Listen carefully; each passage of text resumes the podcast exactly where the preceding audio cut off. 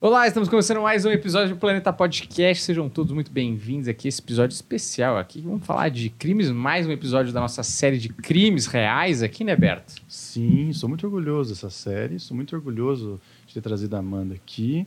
E eu acho que com ela, eu sei que tem uma, uma coisa clichê que a gente não gosta de fazer. Hum. Mas eu acho que a história dela por si só já é interessante. Acho que a gente podia começar, começar de verdade, como se fosse uma entrevista de, sei lá, essas que a gente Marília não gosta. Gabriela. Exatamente. Mas apresente a Amanda. Bom, Amanda Melo, mas Amanda Cessai também, né? Que é um excelente nome aí, que já diz muito do que você faz. É, seja muito bem-vinda, muito feliz que você tenha conseguido vir até aqui, porque você é de outro estado também, dificulta um pouco. Mas acho que a gente pode começar mesmo como você chegou até essa profissão, que não é uma profissão que é, por exemplo, quando você tem 18 anos, que você pensa lá que é, quero ser médico, advogado, engenheiro, e é mais ou menos por ali, né? Então, seja muito bem-vinda e, por favor, me fala um pouco como você chegou até ser perita, né? Ai, obrigada, é um prazer estar aqui. Eu acho fantástico poder falar um pouco dessa profissão que realmente é tão fora da caixinha, né? É. E, e, e, e as pessoas têm muita curiosidade realmente para saber como é que isso iniciou, como é que veio na sua cabeça, o que é que aconteceu. Então, eu não sei, eu só sei ah, que eu já criança, eu me via extremamente interessada no ambiente policial.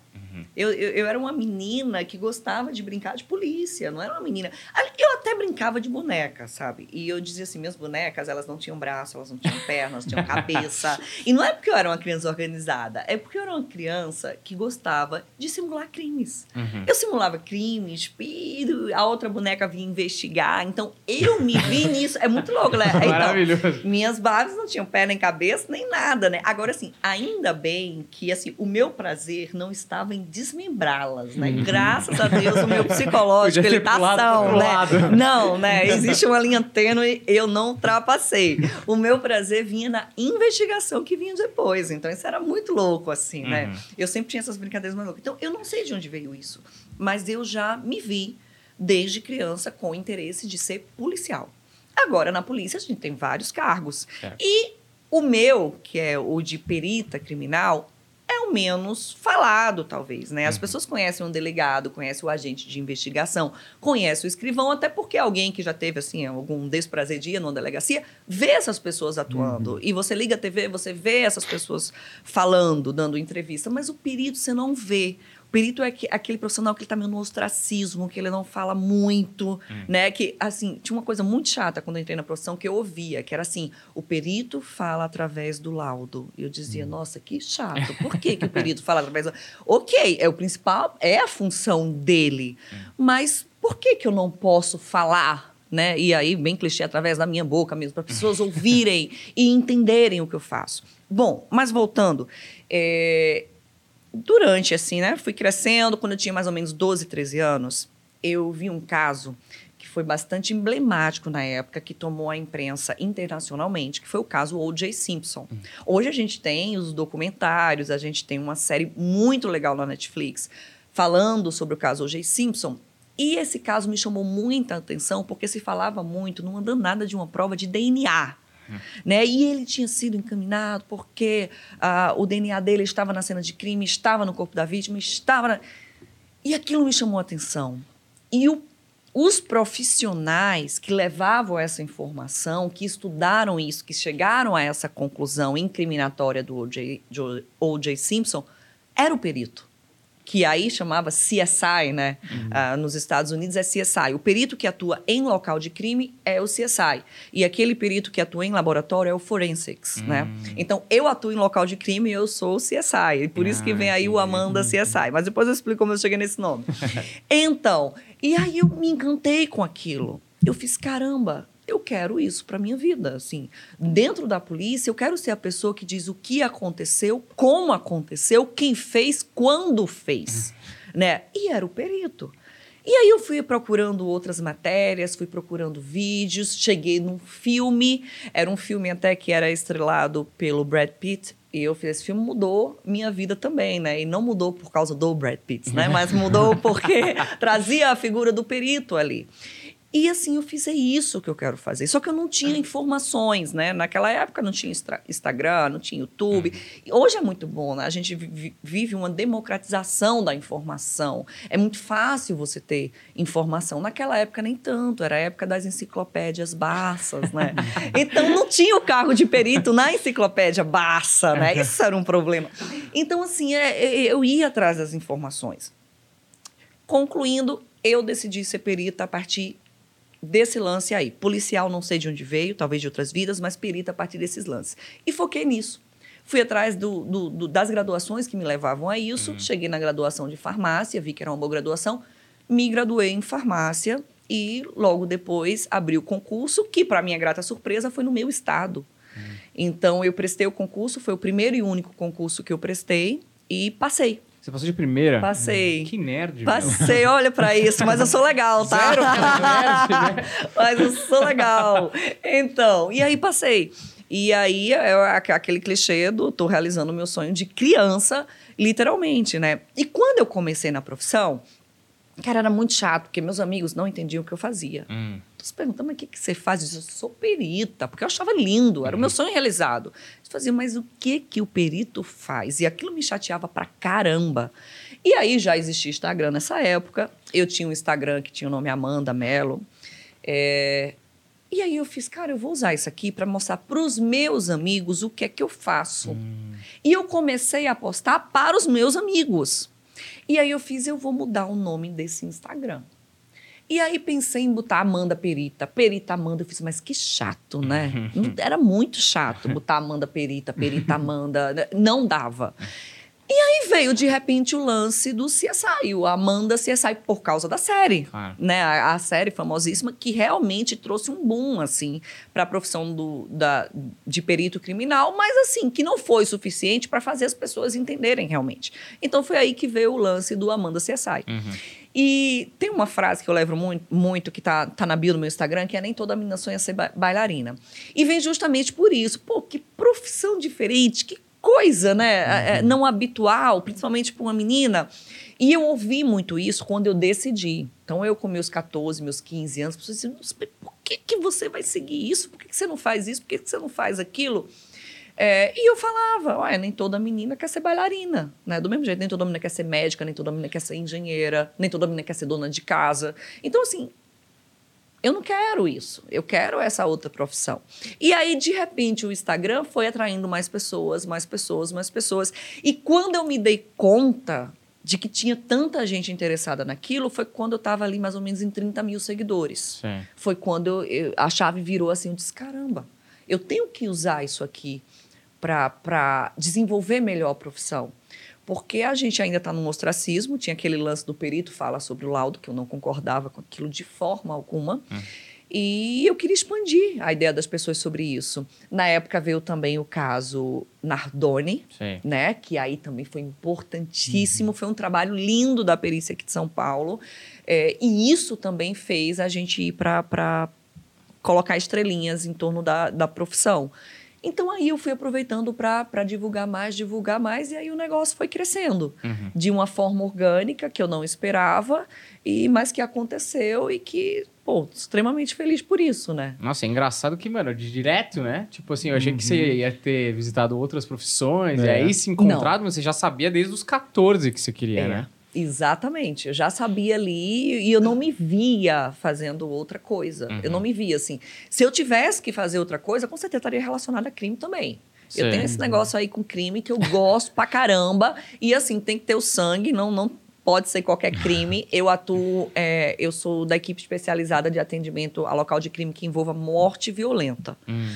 Então teve sangue, eu tô lá junto, entendeu? Sim. E assim, eu não tem várias outras áreas dentro da perícia, mas assim, o que me interessa realmente é isso aí. Então, se eu não estivesse fazendo isso, eu estaria com alguma profissão que me pudesse proporcionar algo pelo menos parecido. E a, a sua formação, você foi escolhendo coisas que te dariam ferramentas também para chegar nisso daí, né? Isso. É, a, a carreira de perito ela é multidisciplinar. Então, vários cursos de graduação são aceitos para você seguir essa área. Entre eles, farmácia. Farmácia é um dos que mais é é aceito. É, farmácia, engenharia e ciências biológicas são os assim que estão no topo do, dos que são aceitos em, em editais para esse tipo de concurso. Então eu fui para farmácia. Eu gostava, eu odiava. eu sofri demais. Eu odiava aquelas químicas até hoje. Não... Aí é engraçado, todo amigo meu que chega vai ter, Amanda, olha, tô com um efeito colateral do remédio e tal, você me ajuda? Eu fiz jamais lhe ajudarei, meu filho. Sim. Não dá para mim. Então fiz farmácia por conta disso mesmo. E após a concursada, eu comecei direito. Porque eu me apaixonei uhum. pelo universo mesmo, assim, do direito. Eu sempre tive muita vontade mesmo de, de aprender, curiosidade mesmo de aprender sobre esse curso. E após concursada, eu fiz, cara, eu vou fazer. Porque vai me. Acho que conhecimento uhum. nunca é de menos, só vai te agregar. Então eu fiz, vou fazer aí. Aí me formei em direito também. Uhum. Me formei em direito e hoje isso é muito útil. Eu acho que nada que você faz em termos de conhecimento vai ficar em desuso em alguma coisa para sua vida você vai utilizar.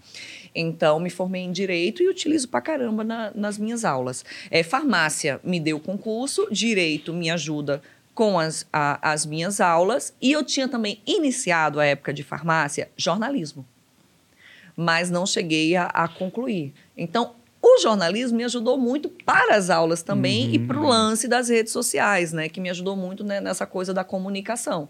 Então, nada do que a gente faz assim em termos de conhecimento cai em desuso, assim, uhum. tudo a uhum. gente aproveita. Então, eu saí fazendo de tudo um pouquinho aí. Eu acho até que o jornalismo, acho que eu vou deixar esse assunto mais para frente, mas tem a ver com o negócio da criminologia, que eu não sei se também serve como referência. E depois a gente entra nisso, mas eu gostei que a Amanda é muito profissional. Uhum. Pessoa muito profissional, porque tudo que eu falei aqui, ó, precisamos perguntar isso aqui, ó, porque a Amanda nunca foi em nenhum podcast, uhum. entendeu? Ela já respondeu, já matou. Já matou. É que eu falo não, pra não, mas, Muito assim, obrigado. Muito objetivo. Valeu.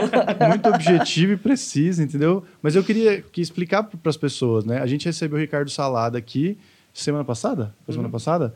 E a gente acabou indo direto para os casos, mas não explicou exatamente o que o perito faz. Até a gente ficou caminho, um pouco né? Confuso no final, né? Hum. Em algumas perguntas a gente estava pensando em coisas além, porque você explicou agora, tem o perito que é o forense, tem o perito que é de cena de crime.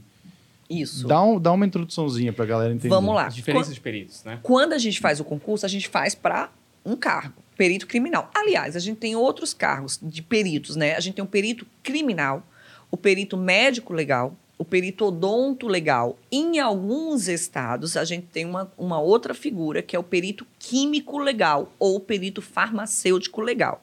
Cada um desses peritos, você faz um concurso próprio para aquele cargo ah, tá. e ele tem competências próprias. Por exemplo, o médico legal, ele vai atuar dentro do IML, fazendo lá as necrópsias e exame de corpo de delito em vivos. Né? Uma pessoa vítima de agressão, ela vai lá para hum. que possa materializar. Porque qual é a, a, a função do perito? Materializar o crime, mostrar que aconteceu. Não basta alguém chegar e falar, olha, fulano apanhou, fulano matou cicrano. Não, você precisa materializar aquele fato. E quem materializa? O perito, através do laudo pericial, que é o documento que ele escreve, com tudo, todos os apontamentos acerca daquele fato, inclusive concluindo pela ocorrência de um delito ou não. Porque uhum. quando a gente começa a investigar, pode aquilo ali ter sido oriundo de um evento criminoso ou não, por exemplo. Vamos pegar as lesões que eu falei que o médico legal vai examinar. A pessoa pode ter se autolesionado, hum, né? E, e, e, e, porventura fez isso na intenção de incriminar alguém. Então, você já mudou os fatos ali. Então, o perito ele materializa o crime, primeiro ponto. Segundo ponto, o perito é, conta sobre a dinâmica do crime do crime ou do suposto crime, como aconteceu. É, terceiro ponto, a autoria do crime, né? Hum. Quem cometeu aquilo? Então, essas três respostas sempre o perito está buscando, seja ele em que, prof... em que cargo ele tiver. O químico, o médico, o odonto, o criminal. Então, o médico vai fazer essas funções. O odonto, ele também atua em nível de ML, fazendo exames da, de face, né? Uhum. Que é a competência dele. O químico farmacêutico legal vai é, trabalhar com análise de drogas, com toxicologia, uhum. por exemplo, análise de vísceras para saber se uma pessoa foi envenenada, uhum. por exemplo. E o criminal, que a gente fala assim, é o clínico geral, ele faz de tudo um pouco. O criminal, ele atua tanto em locais de crime, como ele atua em laboratórios forenses, por isso que vem o nome forensics aí, né? Esses laboratórios, pode ser um laboratório de papiloscopia, que é o de impressões digitais, o de balística, que é aquele que faz análise de armas de fogo, o de DNA, que é um dos mais conhecidos, análise de conteúdo de áudio e imagem, de dispositivos eletrônicos. Assim, é uma infinidade de laboratórios que podem existir. Aí vai depender da estrutura daquele instituto de perícia, né? E o exame em local de crime, que aí é só o perito criminal que faz. É competência dele examinar o local e tudo que tiver naquele local, que é o que eu faço. Nos locais de crime, você pode ter locais de crimes que envolvam mortes violentas, né? Como homicídios, suicídios, acidentes. Acidentes que podem ser de trânsito, domésticos, eh, de trabalho. A gente tem locais de crime contra o patrimônio, que aí você não geralmente você não vai tender a ver sangue, né? Por exemplo, explosões a caixa eletrônicos, arrombamentos ah, de residências ou de imóveis comerciais, por exemplo. Local de crime ambiental, uma mata protegida que foi desmatada, por exemplo, uma, um- um- uma venda ilegal de madeira. Então, tudo isso a gente faz em local de crime. Eu atuo em local de crime com morte violenta. Então, qual é o meu papel quando eu vou lá? materializar, dizer que ali. Porque eu posso chegar numa cena que não tem um cadáver, mas que pode ter o que parece ser sangue ali. Qual é o meu papel? Acontecer um crime aqui ou não? Vai ser parte do zero. Pode ser que examinando aquelas manchas lá, eu descubra que nem é sangue, é ketchup.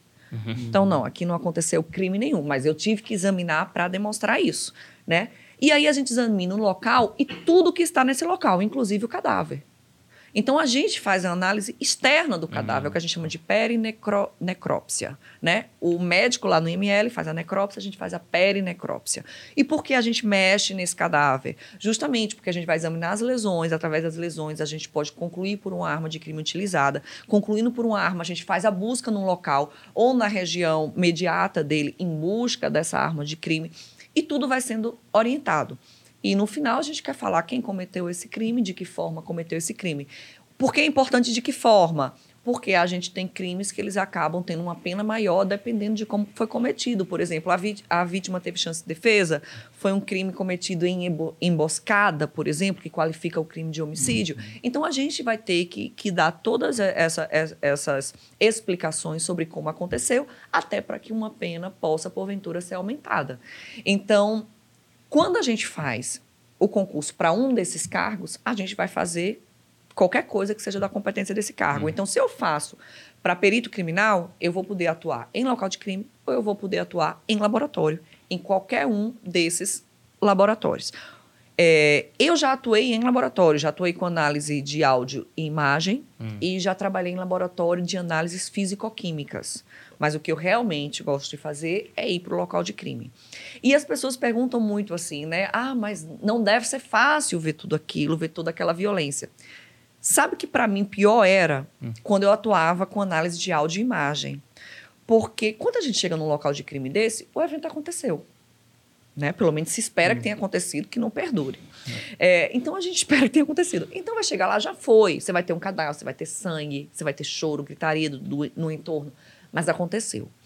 Quando eu atuava em laboratório de análise de imagem, né, de vídeo, aí era terrível, porque a gente tinha que ver acontecendo. E eu acho que isso era pior. Ver um crime acontecendo. Então a gente tinha, tinha que analisar um vídeo de alguém sendo assassinada. Quando era só assim, chegou um tiro, uma execução, estava ótimo. Mas quando a gente fala de facção criminosa e a gente fala tribunal de crime, por exemplo, e a gente tem tortura e nossa, aí você tem que ver inúmeras vezes aquilo do início ao fim, porque você tem que pegar informações. Eu consigo identificar aqui o autor, eu consigo pela voz, eu consigo pela imagem identificar alguém, o que e o local, eu consigo saber onde é que isso. é. Então vou assistir inúmeras vezes aquilo. E não é legal você assistir inúmeras vezes, você fica com aquelas vozes assim na sua cabeça. E pedofilia, né? A gente via muito vídeos assim de pedofilia e isso era terrível. Você tinha que ver inúmeras vezes. Então, eu ainda acho que esse aí, esse setor, ele é pior. E ao local, não, assim, a gente, a gente vai, vai lá. Porque o local parece frio, né? O, aquela. Quando é vídeo, ah, tá vívido, né? Exatamente como foi.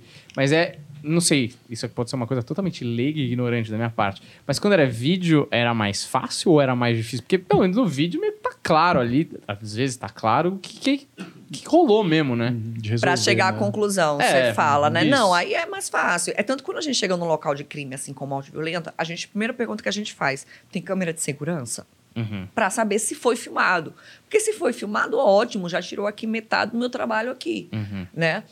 Se não tem, aí eu vou ter que, a partir da análise, o que a gente chama de vestígios, né? Vestígios são elementos que estão lá na cena que podem ter relação com aquele fato. Então, você vai ter que chegar àquela conclusão por meio da análise daqueles vestígios, posicionamento dos objetos, morfologia das manchas de sangue. As manchas de sangue falam muito pra gente. Então, a partir da morfologia do desenho que uma mancha de sangue está na cena, eu posso ter informações importantes, como a vítima estava em pé, a vítima já estava no chão, a, a vítima estava andando, a vítima estava correndo, é, foi feito algum movimento brusco aqui, a região do corpo atingida, quanto tempo que aquilo aconteceu. As manchas de sangue me respondem tudo isso. Certo. Então eu vou, elas são mais uns vestígios que a gente tem na cena de crime, né? Então a gente vai fazendo a leitura por isso, né? Qual o problema aí? Que há muitas vezes as pessoas falam, ah, às vezes a perícia acaba que não conclui por nada, né? A gente escuta muito isso. Mas porque a gente tem um problema muito sério, que é a falta de preservação da cena de crime. Aqui no Brasil, um crime acontece, as pessoas, em vez de dizerem, não, Deus me livre, não vou chegar nem perto. Pelo contrário, elas querem ir, elas querem filmar, elas querem fazer uma live da cena de crime. Elas querem. Então, nisso, elas pisam. ela- Eu te falei da importância das manchas de sangue. Aí, imagina se. eu- A morfologia me diz muito. Aí, alguém chegou lá e pisou naquela mancha de sangue. Já era a minha morfologia. Aí, às vezes, eu tenho um projétilzinho que tá lá na cena de crime. Aí, alguém chegou caminhando, chutou. Às vezes a pessoa está com um calçado que, que, que tem um solado assim bem expressivo e o projétilzinho encaixou naquele solado e a pessoa levou embora. Então tem tudo isso. Então se tira vestígios importantes que me dariam dinâmica, que me dariam até autoria, porque se a pessoa, o, o autor tiver sangrado na cena de crime, pelo sangue dele eu pego o DNA, bingo, eu chego na autoria. Mas se justamente foi aquela mancha de sangue que alguém pisou e, e já era, né? Então a gente acaba que com essa falha é o que eu chamo de espetacularização da cena de crime. As pessoas veem uma cena de elas endoidam e elas querem ir para junto para ver aquilo. Então faz a gente perder muito. Então aí complica. Quando a gente tem a cena lá preservada, bonitinha, a gente consegue ter todas essas informações. Mas quando não, e é a maioria das vezes, aí já era, a gente não consegue. Isso é interessante, tudo que você está falando, por dois motivos. Realmente, né? O- o trabalho do perito, as pessoas acho que nem processam que existe, né? Porque acho que fica muito quem está lá falando na frente, que ganha os créditos, né? De, é o policial que resolveu, mas ele não sabe que tem um milhão de outras coisas que tem que, é, como uma orquestra, andar junto para dar todos os elementos necessários para ele ir lá e falar, "Ah, então foi isso. E isso é interessante também porque tem a ver com as pessoas elas acham que a polícia é, é lenta, que a polícia anda devagar, porque quando você começa a contar, eu mesmo não tinha processado tantas possibilidades para poder resolver um crime é, e realmente não teria resolvido se não tivesse tudo isso assim, entendeu? Exatamente. As pessoas não têm essa ideia. Elas geralmente falam muito isso. Ah, a polícia não soluciona. Mas porque muitas vezes os elementos foi a própria população que indisponibilizaram para a gente isso. Uma coisa, assim, quando a gente fala da- das armas ah, semiautomáticas, automáticas, quando você dispara, o estojo, que é o que reveste lá a munição, é ejetado para fora da arma. Aquele estojo, não só o projétil que foi expelido, mas também o estojo, ele me dá a arma do crime. Sabe o que acontece muitas vezes nos locais? Os curiosos entram lá, acham aquilo bonito, legal. Nossa, eu nunca vi isso aqui. Leva para casa.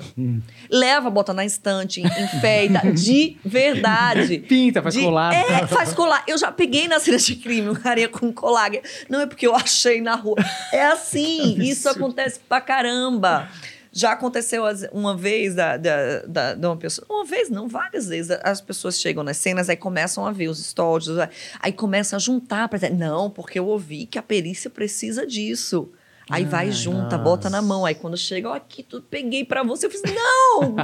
Aí já era, que eu não vou mais utilizar, porque não tem idoneidade, né? Eu não sei de onde aquilo vi- veio. Por mais que a pessoa Sim. diz, não, mas eu coletei daqui. Ah, Eu não posso ter certeza disso, uhum. eu tenho que pegar no ambiente aquilo, né? É o que a gente chama de cadeia de custódia. Então, assim, a gente perde muito e aí a gente não consegue dar a resposta que a gente quer para a população. Uhum. Por exemplo, tem uma arma de crime no local. Se tem arma de crime, eu posso ter o DNA do criminoso ali, eu posso ter uma impressão digital do criminoso. Mas aí, antes da, da polícia chegar, o curioso já foi lá e manipulou aquilo lá. A gente encontra muito isso em locais de arrombamento, uhum. né? Casas, estabelecimentos estabelecimentos comerciais são arrombados. E aí, para tentar continuar recebendo clientes ou utilizar aquela casa, os próprios proprietários, eles mexem naquilo uhum. e afastam. Eles, não, isso aqui é para perícia, eu vou deixar aqui no cantinho. Uhum. Já era, eu perdi impressões digitais, eu perdi DNA ali. Uhum. Então, muitas vezes, os crimes, eles não são elucidados por conta disso. Tem outros fatores também, por exemplo, baixo efetivo. A gente sofre muito com baixo efetivo. É, seja qual for a polícia, tem baixo efetivo. Então, são muitos casos, uma criminalidade alta, porque a gente tem um país uhum. que não uhum. tem uma criminalidade baixa, para poucas pessoas atuando. Então, com certeza, vai ter casos que eles não vão conseguir uh, ter atenção que eles precisariam ter, uhum. porque tem baixo efetivo. Uhum. Então, junta essas duas coisas e aí você começa a entender por que, que não se chega sempre a uma conclusão uhum. sobre um fato. Não, e porque é difícil mesmo, né? Assim, tem coisas que vocês chegam que falam, mano, como? A gente não pensaria nessa possibilidade de começar a resolver. Até é legal quando você dá esses exemplos. Eu queria até te pedir algum exemplo de, algum, de alguns casos específicos, porque é fascinante ver, falar assim, olha, essa mancha estava daquele jeito, então por isso eu deduzi que aconteceu isso, isso, isso. Aí quando, quando cai essa ficha, eu acho que o pessoal começa a olhar e falar, não, realmente é, é uma coisa muito maior do nosso entendimento para a gente ficar criticando, sabe? É, não, tem, tem números. É, até pega o, o, caso bem emblemático aqui, o caso Nardoni, por exemplo, né? Uhum. O apartamento tinha sido limpo. Hum. E aí a gente vai lá com nossa tecnologia, usa um luminol, o luminol ele vai mostrar onde tem aquelas manchas que foram limpas, porque assim, o sangue ele tem propriedades uh, que fazem, assim, para falar uma linguagem menos técnica, né, que faz ele impregnar nas superfícies, hum. Né, porque ele escorre, por exemplo, isso aqui é poroso, se escorre uma gota, se cai uma gota de sangue aqui, ele vai entrar aqui na estrutura desse material, porque ele é poroso. Então eu vou limpar, eu estou limpando aqui por cima. Uhum. Mas na verdade, ele está nas entranhas disso aqui que o meu paninho de limpeza não vai chegar.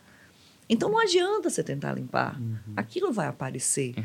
Então o caso Nardoni, por exemplo, foi desse tipo, né? Quando se passou o luminol e você via as manchas de sangue, elas tinham um trajeto que a gente chama é, gotejamento em trilha que mostrava que a fonte de sangue, a gente sempre fala assim, fonte de sangue, né? Que a fonte de sangue, que no caso era a menina, que a fonte de sangue estava a, a, a uma baixa velocidade, por isso as gotas eram as, as manchas eram gotejadas, e aí para cada velocidade vai ter um aspecto específico daquela forma. Se ela tem o que a gente chama de mais espinhos, menos espinhos, né? E aí, bem técnico, você vai entender. Uh, de um jeito, de uma abordagem mais técnica, mas fato é, você consegue saber a velocidade com que aquela mancha caiu. Então ali se via que era uma mancha produzida a uma baixa velocidade e que pelo tamanho delas, pela morfologia nesse sentido, mostrava que caiu a uma altura tal. E essa altura não era a altura máxima da menina. Então essa menina deveria estar sendo transportada. Aí começa-se a montar as coisas, veja, por uma mancha de sangue. Uhum. Né? Então se começa a, a, montar, depois aquele acúmulo que a gente chama manchas de sangue empossadas, um acúmulo do lado lá do uhum. sofá. Então, peraí, essa fonte de sangue permaneceu parada aqui para que esse sangue empossasse. Então, entra a ferida, e aí é uma informação importantíssima, já entrou ferida, por quê? Porque saindo do elevador, as manchas de sangue já começavam. Então, olha quantas informações a gente teve com análise de uma mancha de sangue. Uhum. A fonte de sangue já entrou sangrando, entrou a baixa velocidade e entrou sendo transportada por alguém numa altura de tanto. Depois, essa fonte de sangue permaneceu ao lado do sofá. Olha quantas informações. Uhum. Isso aí já é a dinâmica do fato. Aí a gente chama fonte de sangue. Aí depois a gente vai pegar aquele sangue lá, vai fazer um DNA vai comparar, por exemplo, com o da vítima, que porque, por exemplo, que eu posso comparar com vários outros, posso comparar com um dos autor, possíveis autores do fato, e se chegou que era da menina. Então aí eu já mudo, o meu linguajar não é mais minha fonte de sangue, é a minha vítima. Hum. E assim a gente vai. A gente vai construindo. Então, vários casos assim vão acontecendo diariamente diariamente, mas nem todos são transmitidos, né? E é por isso que eu acho importantíssimo a gente falar sobre perícia. Uhum. A gente ter esse serviço de YouTube, de, de Instagram, levando a perícia para a realidade das pessoas, para elas entenderem como esse trabalho é importante e principalmente para entenderem a necessidade de você preservar aquele local. Talvez se esse caso da Isabela tivesse acontecido no meio da rua, uma via pública, por exemplo, a gente não poderia não ter chegado nas mesmas conclusões. Por quê? porque poderia ter perdido muitos vestígios importantes. Ali era um apartamento. O público não tinha acesso. Uhum. Né? Então, você ainda conseguia ter, ter vestígios lá intactos. Mas quando você leva para uma via pública, por exemplo, isso já fica muito problemático e você pode perder.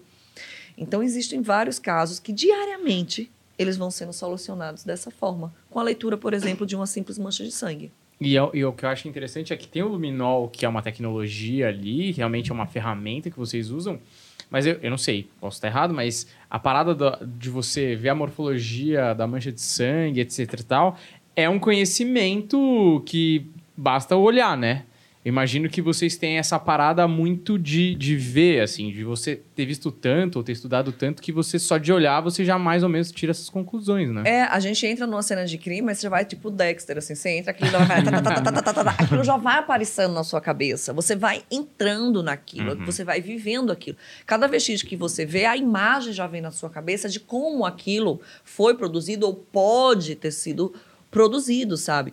É, eu já fiz casos, por exemplo, já fiz um, uma vítima que estava desaparecida, uma moça que ela estava desaparecida, e se tinha suspeita de que ela tinha passado pela casa de um, uma pessoa, de, de um homem. Então a gente entra no zero. Ó, oh, eu vou entrar na casa dessa pessoa e o meu papel é: a vítima passou por aqui, o que, se aconteceu algo, o que aconteceu aqui. Então você entra no zero. Aí você vai olhar item por item, detalhe. É um trabalho minucioso. Você vai, muitas vezes você, você pode passar de uma hora, você pode passar oito horas. Vai depender do, do, do que tem ali para você ver, né? E aí, é, analisando esse, esse, esse local, eu cheguei à conclusão, não, a moça teve aqui e ela foi morta. E estava um local totalmente limpo. Mas aí você vai usando algumas tecnologias, você vai usando luminol, você... É, eu lembro que eu cheguei lá num, num, numa fronha que eu vi, existia uma manchinha de sangue central nela, e essa manchinha de sangue já me levava a pensar numa asfixia mecânica, né, que a gente pode ter por esganadura, por estrangulamento, quando a gente usa um instrumento aqui. E é comum que a vítima sangre um pouco. E, e justamente, é, provavelmente ou aconteceu na cama ou ele usou o, o pano para tentar cobrir o pano, a fronha para tentar cobrir a cabeça da vítima enquanto se estrangulava, para que ela não gritasse. Então vai aquela manchinha de sangue. Uhum. E bingo, né? Uhum. Foi o que tinha acontecido. Era um ambiente, era um apartamento que ele era muito metódico em termos de organização. Aí uma das leituras que se fazia é essa vítima, ela também foi retirada aqui em um procedimento super metódico. Uhum. E quando a gente encontrar essa vítima, essa, uh, esse lado metódico também vai estar expresso no corpo da vítima. Olha que loucura. Mas uhum. porque você vai relacionando os vestígios. E eu lembro que eu falei com o delegado de polícia, fiz, olha, a vítima passou por aqui e ela está morta. E eu lembro que ele falou, morta? Tem certeza que ela está morta? Tenho certeza. E procura, porque eu acho que está no raio de, no máximo, dois quilômetros deste imóvel. Aí eu lembro que se começou buscas e naquele mesmo dia, hum. acho que umas cinco horas depois, se encontrou o corpo dessa vítima numa mata que estava a 908 metros daquela residência. E estava metodicamente embalado. Estava uhum. embalado uh, em dois invólucros. Um deles era um saco de um colchão. Estava todo trançado uhum. com fio. Batia perfeitamente com o nível de organização do apartamento. Uhum. Né? E bingo, a morte tinha sido por asfixia mecânica também, só que na modalidade esganadura. Foi os da, das mãos, como hum. a menina Isabela também. Uh, agora, isso é uma coisa que eu acho interessante. Agora, que assim, quando vai no caso específico, eu fico muito curioso. Que é o seguinte: Tem duas coisas que eu acho que é da hora, que assim, que é da hora, né? Você toma cuidado, porque. Mas é- Não, tá, a gente o- entende. A gente tem o seu fascínio não pode passar de É- um é certo como- nível. Olha, não, Eu também tô tomando olha, cuidado aqui. Eu te entendo, porque tem, tem vezes assim que eu chego numa cena de crime e de repente, olha, eu vejo uma lesão assim que eu ainda não tinha visto, ou uma lesão assim conhecida, mas que ali tava tão perfeitinha. Aí algumas vezes eu me pego olhando e fazendo, nossa, que linda! E a vovó olha pra mim assim e fala, nossa, sinal de verdade, que coisa linda isso aqui. Não, vem ver isso aqui, que eu vou falar. Nossa, é, aí você tem que se segurar. É, pra- não, pode é, mostrar é. tanta empolgação. Mas é o que eu falo, é ciência. A gente tá olhando a ciência É, da, da, da coisa ali. Então eu vou reformular. Uma coisa que eu acho bastante interessante é que assim, você levou em conta o psicológico daquela pessoa antes mesmo de saber se ele era o. Ou pelo menos desconfiava que ele era um potencial assassino ali, Sim. né? Então você falou, cara, esse cara aqui é extremamente metódico, que a gente até chegou a pincelar com o salada o organizado e o desorganizado, né? É, E aí você fala, cara, esse cara é metódico, esse cara ele vai tomar muita, muito cuidado com o que ele vai fazer para deixar o menor número de vestígios possíveis. Então você já tinha essa informação na sua cabeça que eu não sei. Aí eu já te pergunto, que eu quero fazer duas perguntas. Um, se essa parte psicológica do potencial assassino que vocês estão lidando é uma coisa que também é tipo, vamos dizer assim, da sua alçada. Boa pergunta. Eu ia falar a mesma coisa. Tá, tá excelente. Você achou bom Não, porque eu você acho-. Exatamente. Mas vai lá. E, e, então, porque realmente essa parte psicológica, para mim, por, por exemplo, eu gosto muito de. Porque eu acho fascinante assim, como funciona a mente desse cara e como ele faz para esconder essa parte da personalidade e se parecer com, vamos dizer assim, um ser humano funcional. Mas essa é a, a primeira pergunta e a segunda é: por que dois quilômetros? São essas perguntas. Boa. Então, vamos lá. É, já assistiu Criminal Minds? Você que gosta dessa parte Já, psicológica da já. coisa. Então, Criminal Minds é uma série muito legal que ele trata justamente dessa leitura psicológica, né? Uhum. É, que a gente chama... é, mostra a atividade de peritos. Eles são peritos e eles são chamados de profilers. Porque Uhum. eles fazem justamente essa leitura psicológica de uma cena ou de uma vítima para se chegar na pessoa que fez. É, isso é o papel do perito. Só que isso é pouco realizado aqui no Brasil. E por quê? Já que é tão importante? Porque a gente não tem efetivo para isso. Uhum. Então a gente não pode ficar criando equipes especializadas em coisas tão específicas, porque vai faltar em coisas que estão sendo mais requisitadas. Então, infelizmente, a gente perde muito porque a gente não tem pessoal suficiente. Então, primeiro, é papel do perito fazer essa leitura psicológica. É uma área específica da perícia, é uma perícia que a gente chama psicológica. Isso ficou muito debatido, até hoje se debate muito sobre isso. Por quê? Porque a perícia, ela é objetiva.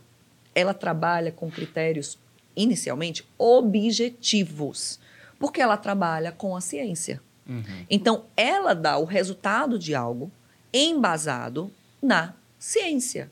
E você precisa obedecer critérios objetivos para isso. Quando eu trato da parte psicológica, eu estou tratando de subjetivismo.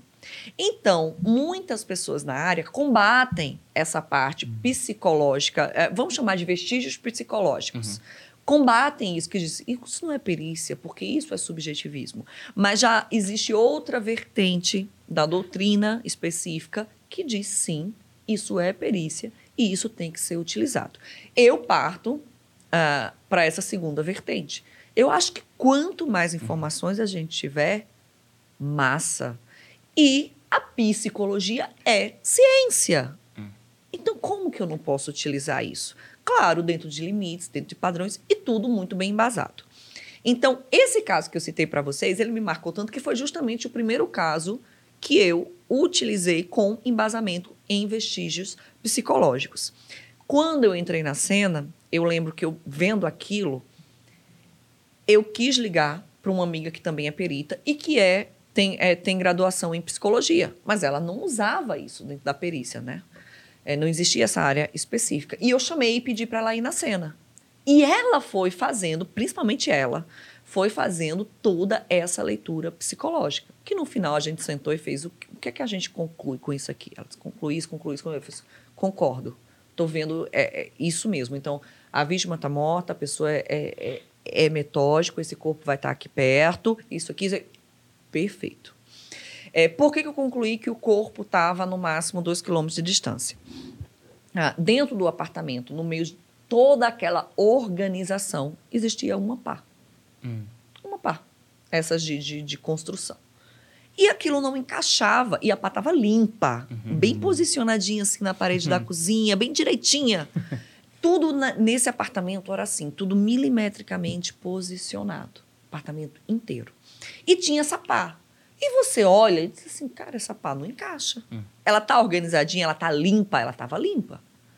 Mas uma pá do nada aqui dentro, isso aqui não encaixa. Então a gente fez, ó, aquele sangue naquela fronha, e as coisas que a gente foi vendo mais. É, é, o computador é, tinha sido resetado, Hum. que estava lá. Então, assim, é, foi uma coisa assim que, que você organiza, que você pensa. Então, aquela pá ali, a gente fez, não, essa pá ele usou, ou provavelmente usar para enterrar essa vítima. Aí fui atrás da informação. Ele tem carro? Ele não tinha carro. Hum. Ele tem, tem uma moto. Ah, ele tem uma moto. Cara, mas para você transportar um corpo numa moto, complicado. Então, se ele fez isso, ele foi na madrugada para evitar ser visto. Ser visto ele ia ser de alguma forma, porque era um corpo numa moto. Ele não ia carregar o corpo na mão, porque aí ia ser mais fácil ele ser visto. Então, para ele poder ir o mais rápido possível, ia na moto. Então, ele não foi longe. Um corpo que está dentro de uma moto, tem essa pá aqui, ele cavou, ele cavou um lugar para enterrar essa moça. Então, ele não foi longe. Então, eu fiz ele no máximo, ele andou pouco aqui. Um quilômetro, dois quilômetros que ele andou. Pega o mapa da região, aí pegamos o mapa e tinha uma mata. Fez, olha aqui a mata, ela está dentro aqui disso aqui. Vamos fazer as buscas na mata, né? E assim, isso, por exemplo, do que eu fiz não era nem competência do perito fazer. Isso aí o próprio delegado de polícia organiza. Mas aquilo estava tão na, na, na emoção, aquilo ali acontecendo, que aí eu já fui, vamos, vamos embora, vamos fazendo as coisas aqui. Vamos, vamos, vamos ver essa mata, pega um mapa, vamos. ah, eu, eu tenho muito essa, essa, essa, essa vontade de fazer o negócio. Sou muito apaixonada pelo meu trabalho. Então, eu, eu, eu passo do meu horário, eu esqueço de comer, mas eu quero fazer aquilo porque aquilo me move. E aí a gente foi e viu essa mata, e quando foi fazer as distâncias, estava a 908 metros daquela residência. E aí depois fomos pegar câmeras de segurança de um possível trajeto, quais as ruas que ele pode ter utilizado. Em uma das câmeras de segurança, a gente viu depois que pegou ele numa moto com o corpo Hum. da moça Ele naquela falou moto. que estava transportando um tapete na É. madrugada, que foi muito É, esquisito essa desculpa. exatamente, exatamente. Então ele tinha. Aí você pergunta, mas ela estava numa cova mesmo? Não, ela tinha sido jogada na mata. E a pá. Então, aí vem um efeito surpresa. É, depois a gente descobriu que um vizinho, na madrugada, ouviu o barulho, achou estranho, saiu para a janela e viu Hum. ele colocando aquilo, né, que parecia ser um tapete ou Uhum. um corpo em cima da moto e saindo. E gritou e falou: "O que é que tu tá fazendo?" Aí ele disse: "Fica aí, não se mete não." Isso a gente soube depois, né, uma das testemunhas do processo. E ele saiu com isso. Então, talvez ali quando ele foi surpreendido, ele não pôde achou talvez que teria que fazer uma coisa mais rápida. Aí é o efeito surpresa. Talvez se ele tivesse feito tudo no tempozinho dele, a gente poderia nem ter encontrado essa moça. Afinal, ele era organizado, ele era metódico. Mas ele foi surpreendido. Então, talvez isso fez ele não ir até aquela cova, que ele tivesse cavado ali perto, até, Ah, você acha que ele acredito. teria cavado até antes de Eu acho que ele teria eu, eu acho que ele matou. A moça permaneceu um tempo dentro do apartamento enquanto ele fazia tudo isso. Enquanto ele pensava no que ele ia fazer. Até porque para ele encontrar saco de colchão. Ah, não, entendi. não tinha colchão novo na casa. Tá, eu olhei isso também. Não tinha colchão novo na casa. Então ele foi atrás desses elementos. Uma pá. Uhum. Onde que ele ia ter uma pá para cavar ali? Num Aquela pá não né? encaixava Uhum. naquele apartamento que não tinha nenhum quintal. Aí depois descobrimos que a pá ele tinha pedido ao, ao vizinho, a um outro vizinho, emprestado uma pá. Uhum. Então acredito que essa moça morreu, matou essa moça, essa moça ficou um tempo dentro desse apartamento, enquanto ele arquitetava tudo isso com relação à desova. Mas você acha que só. eu fingindo que eu sou alguém, né? Tá. Detetive. Não, mas a gente fica, porque é muito fascinante quando você É, fala, é. foi por Porque isso, é foi por um isso. enigma, né? Vira um enigma. Exatamente, é Porque assim, ó, ele era um cara organizado, certo? E ele, ele matou primeiro a moça e depois ele foi programar a parada de como eh, se livrar ou desovar Sim, o corpo. Sim. Mas então você acha que ele matou ela de maneira premeditada ou que em alguma ocasião ele foi lá e matou ela de maneira passional, É, assim? eu acredito que não, não foi nem premeditada, não. Hum. É, o histórico é que a moça tinha. ela Não era lá da Paraíba, né? Era do estado vizinho de Pernambuco. Ela tinha conhecido ele Uhum. na internet, foi lá encontrar com ele e ficou uns dias na casa dele. Então eu acredito que em algum Ah, tá. momento algo deu errado ali e ele fez o que fez. Uhum. Eu acredito, né? Não, tá. Mas com base só no meu achismo mesmo. Sim. Não, porque eu pergunto isso porque é, tem algumas características que parecem ser um psicopata. Uhum. Ah, então, Né? isso foi muito levantado, está sendo investigado, assim. É, apareceram várias outras garotas que Uhum. disseram que ele tentou estuprar ou que ele estuprou, Uhum. né? Mas até agora, é, o caso está sob sigilo de, de justiça até, então eu não tenho nem mais detalhes. Se apareceu, de repente, um outro corpo relacionado a ele, mas isso foi bastante questionado, assim. É, e está sendo investigado. Isso não é um caso tão antigo, é um caso desse ano ainda, então ele ainda está andando. É, mas eu não descarto, não. Uhum. Eu não descarto, não. Nessa situação, é, eu acredito que realmente houve ah, algo que aconteceu ali que fez ele, ele, ele chegar a esse ponto. Sim. Mas não indica que ele não tenha feito, nem que ele não iria fazer outras coisas do tipo, né? Mas naquele momento eu acho que aconteceu assim. A Certo. pá é uma falha no plano dele, meio assim, esquisita, né? Que fala assim, "Não, dá até raiva. Fala, você tava indo tão bem, cara. Você deixa a pá? Péssimo assassino, né? Aí é o que eu acho, o efeito surpresa. Ele não, não Uhum. contava com o fato de alguém vê-lo fazendo aquilo. Então ele teve que se apressar. Aham. E quando a gente se apressa, Hum. a gente comete falhas. Então ele de- não devolveu a pá, Uhum. ele não enterrou, ele apenas jogou Uhum. na mata e aí facilita, né, a gente achar, obviamente. Então eu acho que o efeito surpresa contou muito aí. Mas quando você vê Cri- Criminal Minds, aí isso aparece bastante, né? Uhum. O que que deu errado que fez ele É, fazer isso aqui? é. Porque isso aqui não tá comum para esse perfil, Sim. né, de criminoso. Então, algum efeito surpresa teve que fez a pessoa mudar o seu modus operandi. É porque parece simples, né? Tipo assim, Exato. eu fiz direito também, Tá. mas a minha faculdade de direito foi igual a sua de farmácia. Eu não vi a hora de acabar aquilo lá. e, e eu lembro de um professor de processo penal, eu acho, Maurício Januzzi, muito gente boa.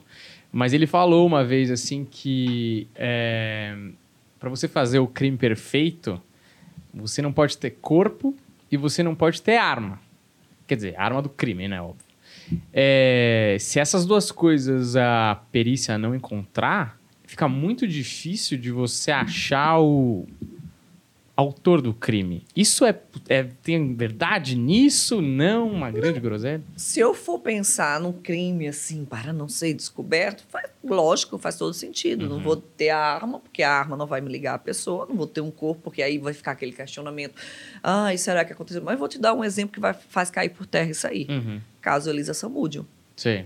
Você não tem corpo até hoje, você não tem arma até hoje. E você tem pessoas que foram julgadas e condenadas por um crime de homicídio, sem um corpo e sem uma arma. Por quê? O próprio Código de Processo Penal fala que na impossibilidade de realização do exame de corpo de delito, que é o exame pericial, né? O exame do local de crime, o exame necroscópico, né, que é a autópsia, né? Na impossibilidade por terem desaparecido os vestígios, que é o caso, por exemplo, o corpo, até hoje ninguém encontrou, nem a arma ninguém encontrou, a prova testemunhal poderá suprir a falta. Uhum. Lembra que o goleiro Bruno tinha, acho que era o sobrinho. Foi o sobrinho que deu o start na incriminação. O sobrinho que uma hora chegou para a polícia e falou: "Não, eles mataram". Ah, tá. Até então, tudo estava sendo cogitado. A menina sumiu, a menina tinha uma medida protetiva. O que se sabia é que ela iria encontrar com ele, então ele possivelmente foi a última pessoa que, que teve contato com ela. Ele é suspeito. Uhum. Agora, morreu?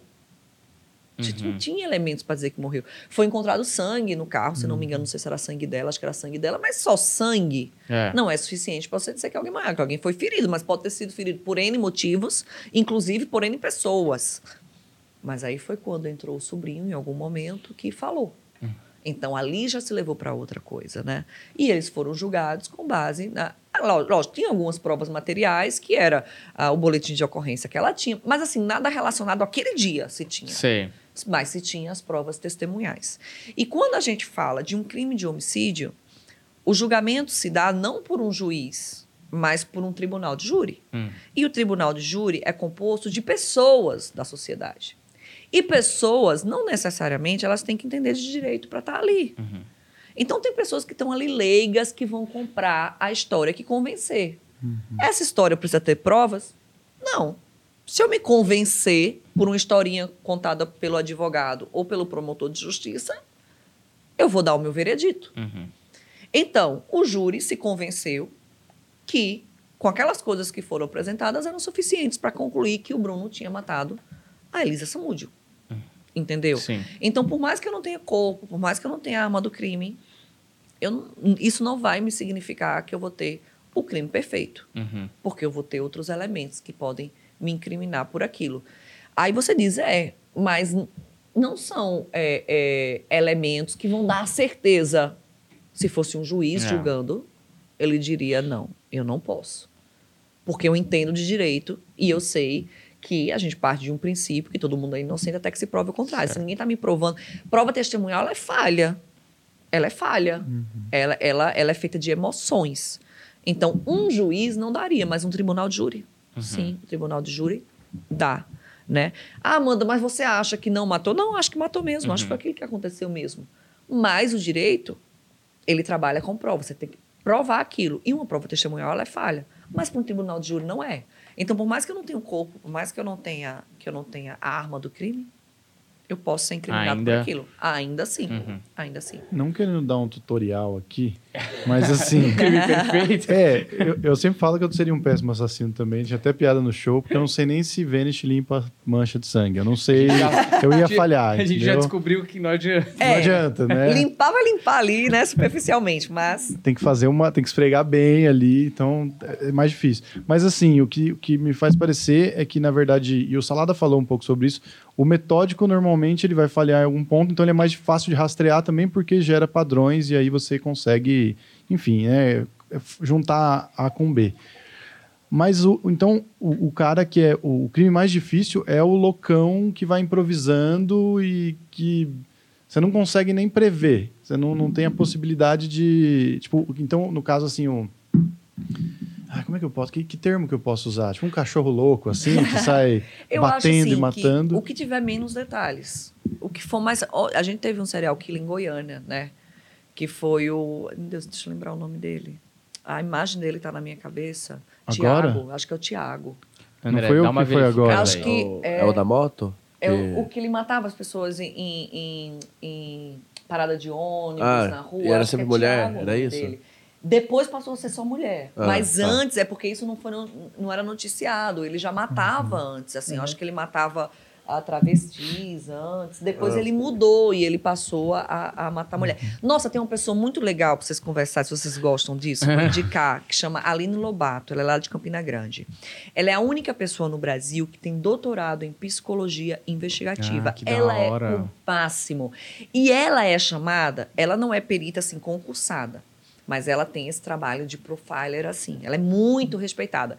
E ela, nesses casos serial killers famosos, inclusive nesse do Tiago, ela é chamada pela polícia, ela é contratada pela Secretaria de Segurança. Ela consultoria. é incrível. Cara, eu adoro. Essa é a parte que eu mais gosto. Ela é Isso. incrível. Ah, eu também. Eu queria muito me aprofundar mais nisso. Então, assim, muitas vezes eu converso com a Aline e ela, e ela vai me tirando essas dúvidas, ela, ela vai me tirando, me contando, né? Então, assim, o Tiago, aquilo que o Tiago fazia? No meio da rua, do nada, ele passava, pá, um tiro. Cara, tu vai investigar o quê? Quais os elementos que tu tem? Pouquíssimos. Entendeu? Então, assim, os que tiver menos detalhes, cara, vai, vai, vai ficar, porque você não tem tanta coisa, assim, pra você investigar. Você parte assim, cara, o que, que eu vou fazer E aqui? não tem motivação também, né? Tipo assim, uma você tá no lógica. zero, você, tá- Ah. você tá no zero. Por isso que ele demorou um tempo a ser capturado, né? Depois foi, mas demorou um tempo. É, falando da limpeza do Vênus, teve uma vez que, quando você usa água sanitária, você vai diluir muito aquilo ali. Então, pô, às vezes você usa luminol e, e e dependendo do nível de diluição, você acaba não encontrando tanta coisa assim, sabe? A, a, aquela, aquela luz que é emitida, que é a luz uhum. azul, uh, a, que é uma reação colorimétrica, você acaba não visualizando tão bem. Então, eu já tive casos assim, a gente chegava assim em cerâmica, tentava dizer, caramba, não está positivando esse luminol. Mas, mas a gente tem quase certeza que uma pessoa foi assassinada aqui dentro. Aí veio a, a virada da chave, de vamos arrancar o piso. Vamos arrancar o piso. Porque se ele foi muito bem limpo, muito bem limpo, uhum.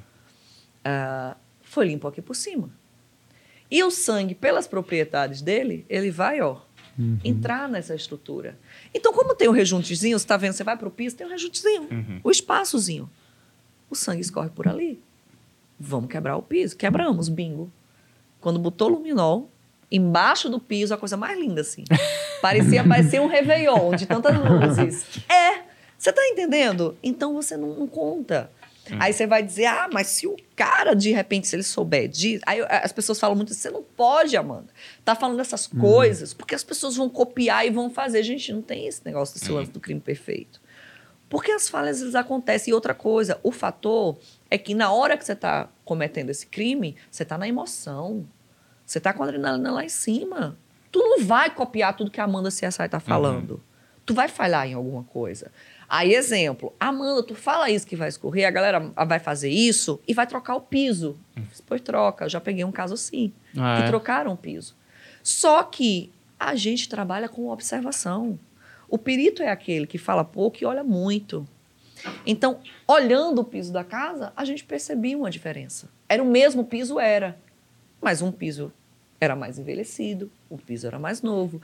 A gente tem um princípio na criminalística que diz que todo contato deixa uma marca.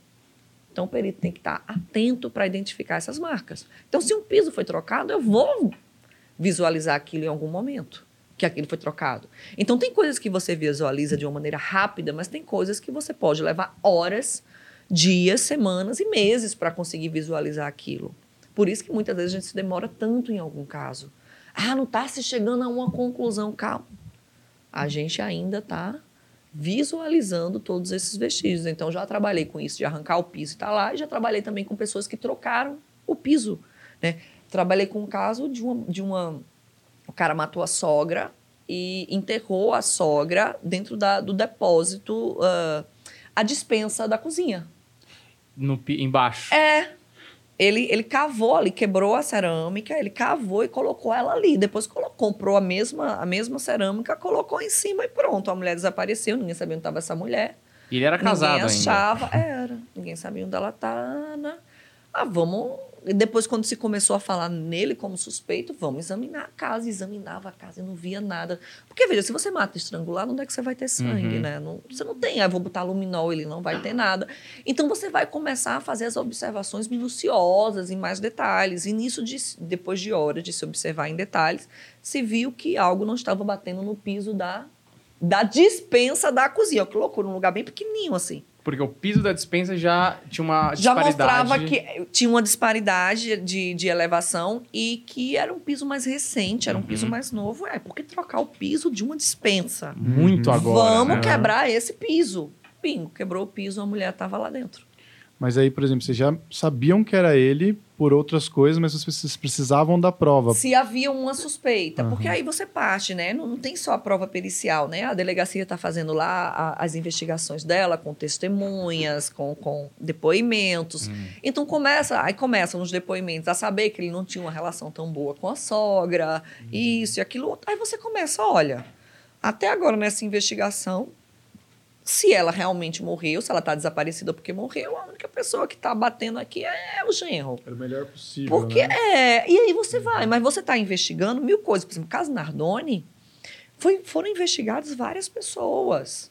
Né? Tem um livro muito legal da Ilana Casoy, que é A Prova e a Testemunha, que ela vai contando os bastidores da investigação do caso Nardoni.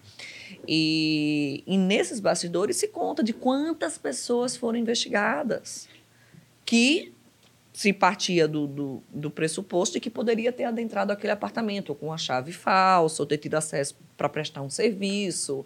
Bom, várias pessoas foram investigadas. Mas por que, que parou ali no casal Nardoni? Porque a prova chegou a eles, né? Que aí foi quando teve aquelas manchas de sangue, a menina ferida, o tempo que eles diziam que estavam no carro uhum. quando a menina foi jogada, mas aí o tempo não batia, você testando para subir, para descer, não batia, né? Aí se descartou as outras pessoas. Então, nesse mesmo caso, uh, podia ter outros suspeitos além do genro? Poderia. Então, você vai investigando todos. Em algum vai aparecer lá aquela prova, né? uhum. né? Que foi o que aconteceu. Agora, só para satisfazer a grande fofoqueira que habita em mim, a mulher do cara sabia que ele tinha matado a sogra? Não, não sabia. Ah, ela não sabia. Não sabia. Putz. Não sabia. É complicado. Pensa num término de casamento complicado. É, a gente não sabe o que essa sogra fez também. Assim, não tô querendo relativizar, mas assim, tem umas aí que, olha, eu passei por umas. Enfim, mas é. Tá escrito, não, lembrei. É, você falou da Ilana Casoy e até a gente conversou com o Salada sobre isso. E, e, eu acho que você curte também essas séries e, e essas coisas. E eu acho, por exemplo, a Ilana Casoy é uma que faz muito bem feito, né? Até eu falei do Capote, assim, também aqui, que é com uma riqueza de detalhes absurda, assim, que pra gente é legal porque é fascinante. Agora eu fico pensando, será que em algum momento isso também não pode virar? E aí eu sei que tem muita ficção envolvida também em volta dessas coisas, mas isso também não pode virar, por exemplo, material de estudo para gerar referência? Porque um cara que está chegando é, para começar, lógico, ele também não pode chegar, ó, eu já li vários livros aí, Lama Casói, e vou ser perito. mas é que eu fico pensando nesse esse início, assim, porque o cara ele tem que ir lá sem saber nada, porque vocês sabem de experiência, de estar ali 10 anos seguidos vendo padrões, né? É, existe algo da ficção que seja possível trazer para que sirva de estudo, para que sirva de referência, de insight, para o cara trabalhar a cabeça dele mesmo? Ou realmente são coisas que elas devem andar separadas, que têm funções separadas? Não, eu acho que tudo pode ser aproveitado, desde que aquele não seja seu embasamento próprio, né? uhum. né? Não, conclui a perita que fulano assassinou Cicrano com base no episódio 12 do CSI Miami. Não, é. Mas qual 13. foi o embasamento? minuto 13. É, mas o que, que aconteceu naquele minuto 13 do episódio 12? Ah, eles conseguiram essa prova fazendo isso, isso e isso. Pô, vou reproduzir isso aí e ver se de repente uhum. dá certo, faço. Peraí, isso aqui tem embasamento científico? Qual é a literatura que pode ser usada? Aí eu vou pesquisar a literatura, se embasar, se der, ali, ok, não, não tem problema nenhum. E uma coisa eu te falo, é, perito, por anos e anos que ele tenha de experiência, ele vai chegar em alguma cena e vai dizer, caramba, o que é que eu vou fazer? Caramba, eu não tenho noção do que, que eu posso fazer aqui. Caramba, eu não faço ideia do que aconteceu. Eu faço isso muitas vezes hoje. E, tem, e, todos os colegas que eu converso, todos fazem. Então, você pode ter 50 anos de profissão, vai chegar alguma coisa que você vai olhar e vai dizer: caramba, o que é que eu vou fazer? Porque a gente não vai saber tudo. E o nosso trabalho, ele é totalmente fora da rotina. Então, a gente pega coisas totalmente diferentes o tempo todo. Então, é impossível você saber tudo. É, e aí o que, a gente faz? Vai estudar. O que, que a gente. A gente entra numa cena de crime. A gente pode não saber o que aconteceu ali ainda, mas a gente vai fotografar. A gente vai fazer as medições necessárias, a gente vai fazer o máximo de anotações que a gente puder, a gente vai filmar, a gente vai registrar aquilo ali. E depois eu vou estudar. Aí eu vou me embora para os meus livros, eu vou conversar com um colega, já pegasse um caso assim, o que pode ser, tá, tá, tá, tá, e vou rever tudo aquilo que eu fiz. Então, se tiver livros, séries, colegas que possam me ajudar, eu vou utilizar isso, porque é uhum. impossível você saber tudo que está acontecendo ali. Né? Vou pedir ajuda a outros colegas, se for o caso, vou. Então, não tem problema nenhum, desde que a sua conclusão seja embasada cientificamente. Uhum. E pode ter certeza, a gente entra num, num, lugar, nem sempre a gente sabe o que aconteceu ali. A gente vai saber depois estudando, revisando aquela cena, recriando aquela cena. Às vezes a gente volta ao local novamente. Tem coisas que às vezes a gente vê quando volta ao local que não viu no dia. Pode. Então, assim, é, é, é um trabalho assim longo.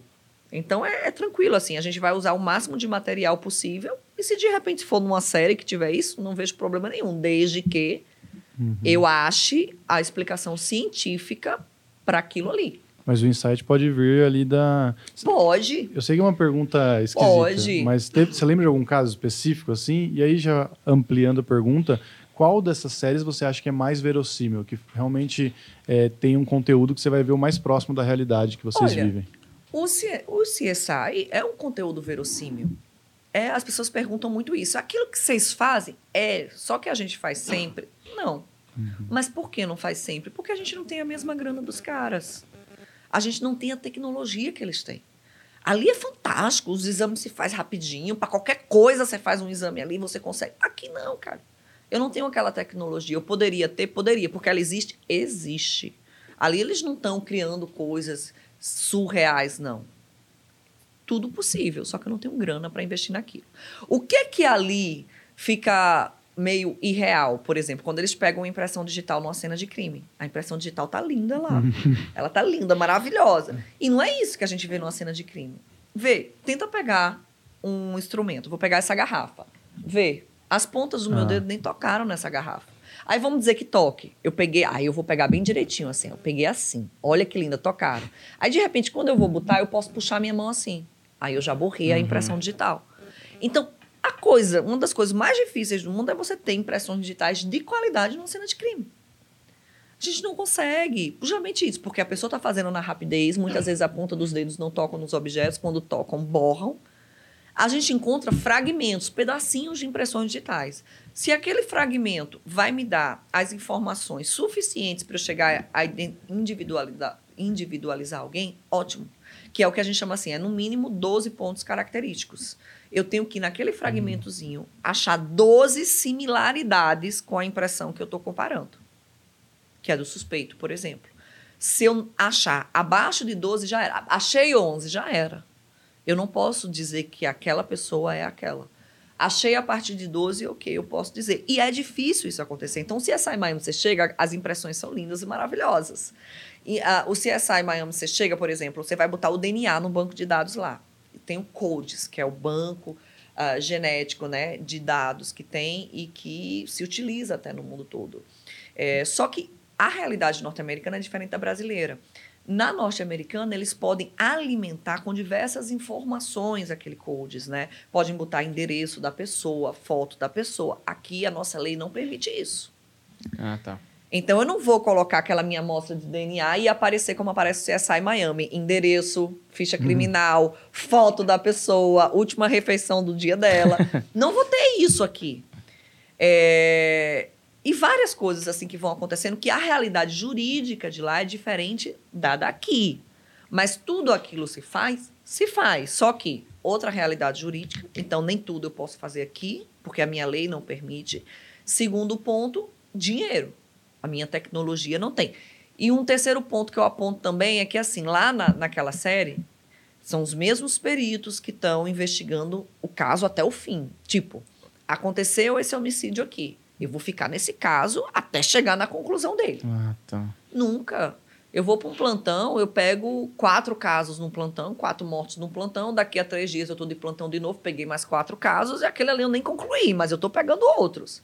E quando eu vejo no final de um mês, eu estou com 20 casos ativos e vai entrar o próximo mês, eu vou pegar mais 20, 25 casos e lá no CSI Miami você vê eles terminarem bonitinho o caso. Aquilo ali não acontece nunca na realidade daqui. Mas tudo é possível fazer. O Dexter, o Dexter traz muito a, o estudo das manchas de sangue. E teve um caso que eu fiz que se você pega o primeiro episódio do Dexter, aparece assim, é muito legal. E eu vi no Dexter isso, né? Mas depois eu vi que isso realmente existia. Chama técnica de fios. Só que lá no Dexter, ele usava um aparelho a laser, um scanner 3D. É, eu fui falando da- das características do, do- das manchas de sangue, né? As informações que a gente pode ter. Você sabe que a gente também pode ter, a partir da morfologia dela, o ângulo de incidência que aquela mancha de sangue tocou aquele suporte, tocou aquele an- anteparo. Quanto mais redondinha, mais a 90 graus, ela caiu. Hum.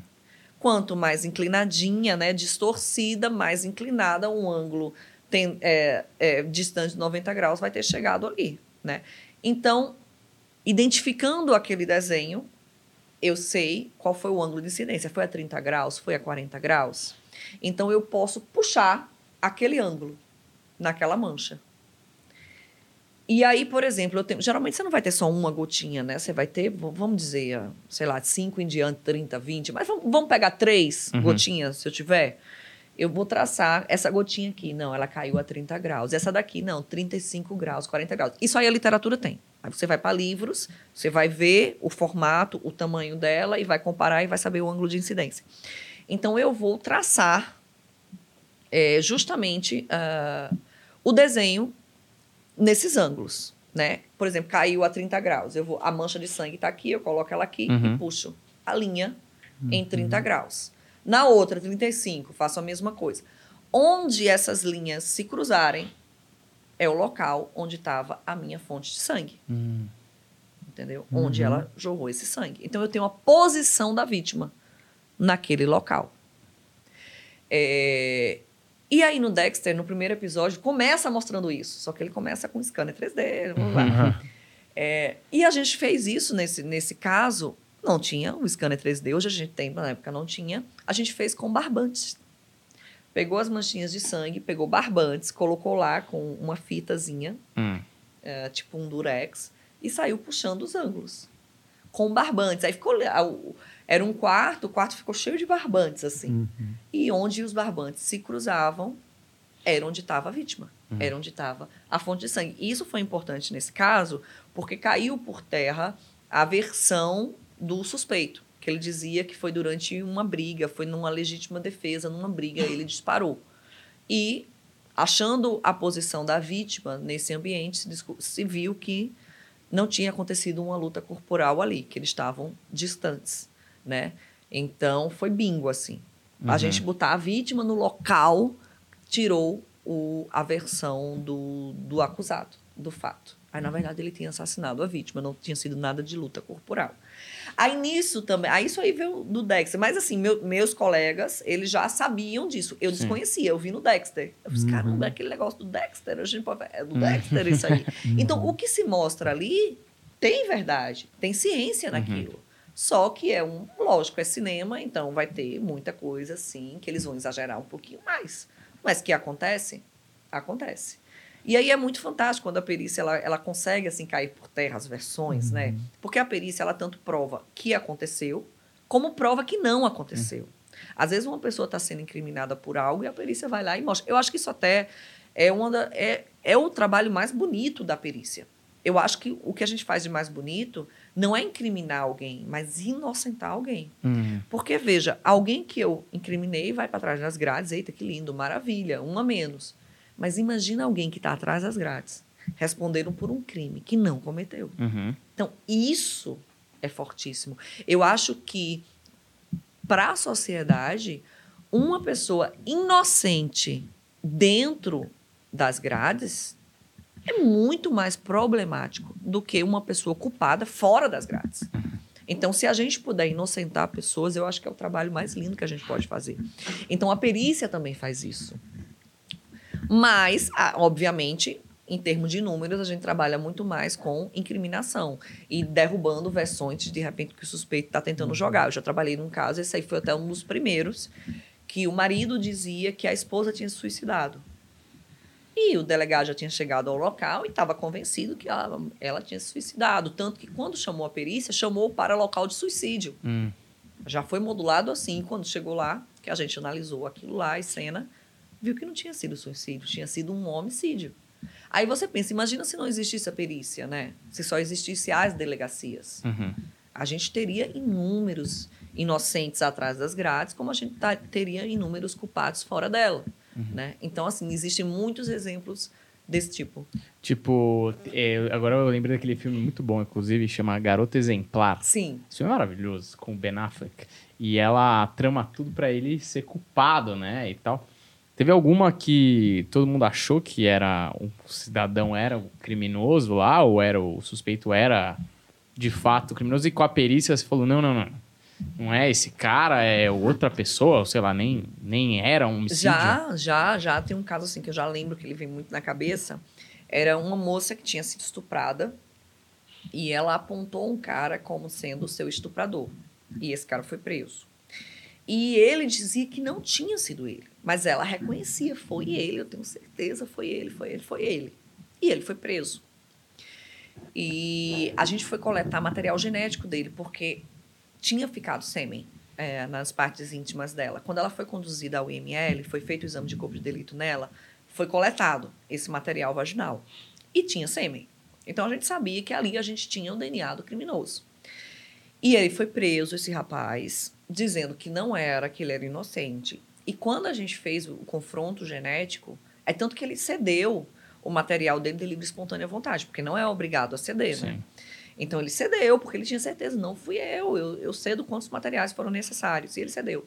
E realmente, o confronto genético mostrou que não era ele, não tinha sido ele. Só que a moça, mesmo diante desse exame, ela dizia, mas foi ele, eu não sei o que aconteceu, foi ele. O cara foi a julgamento. Uhum. Mesmo assim, com aquela prova, não arquivaram. Ele foi a julgamento. E, pasme, o juiz o condenou por estupro. E o juiz é, partiu é, do.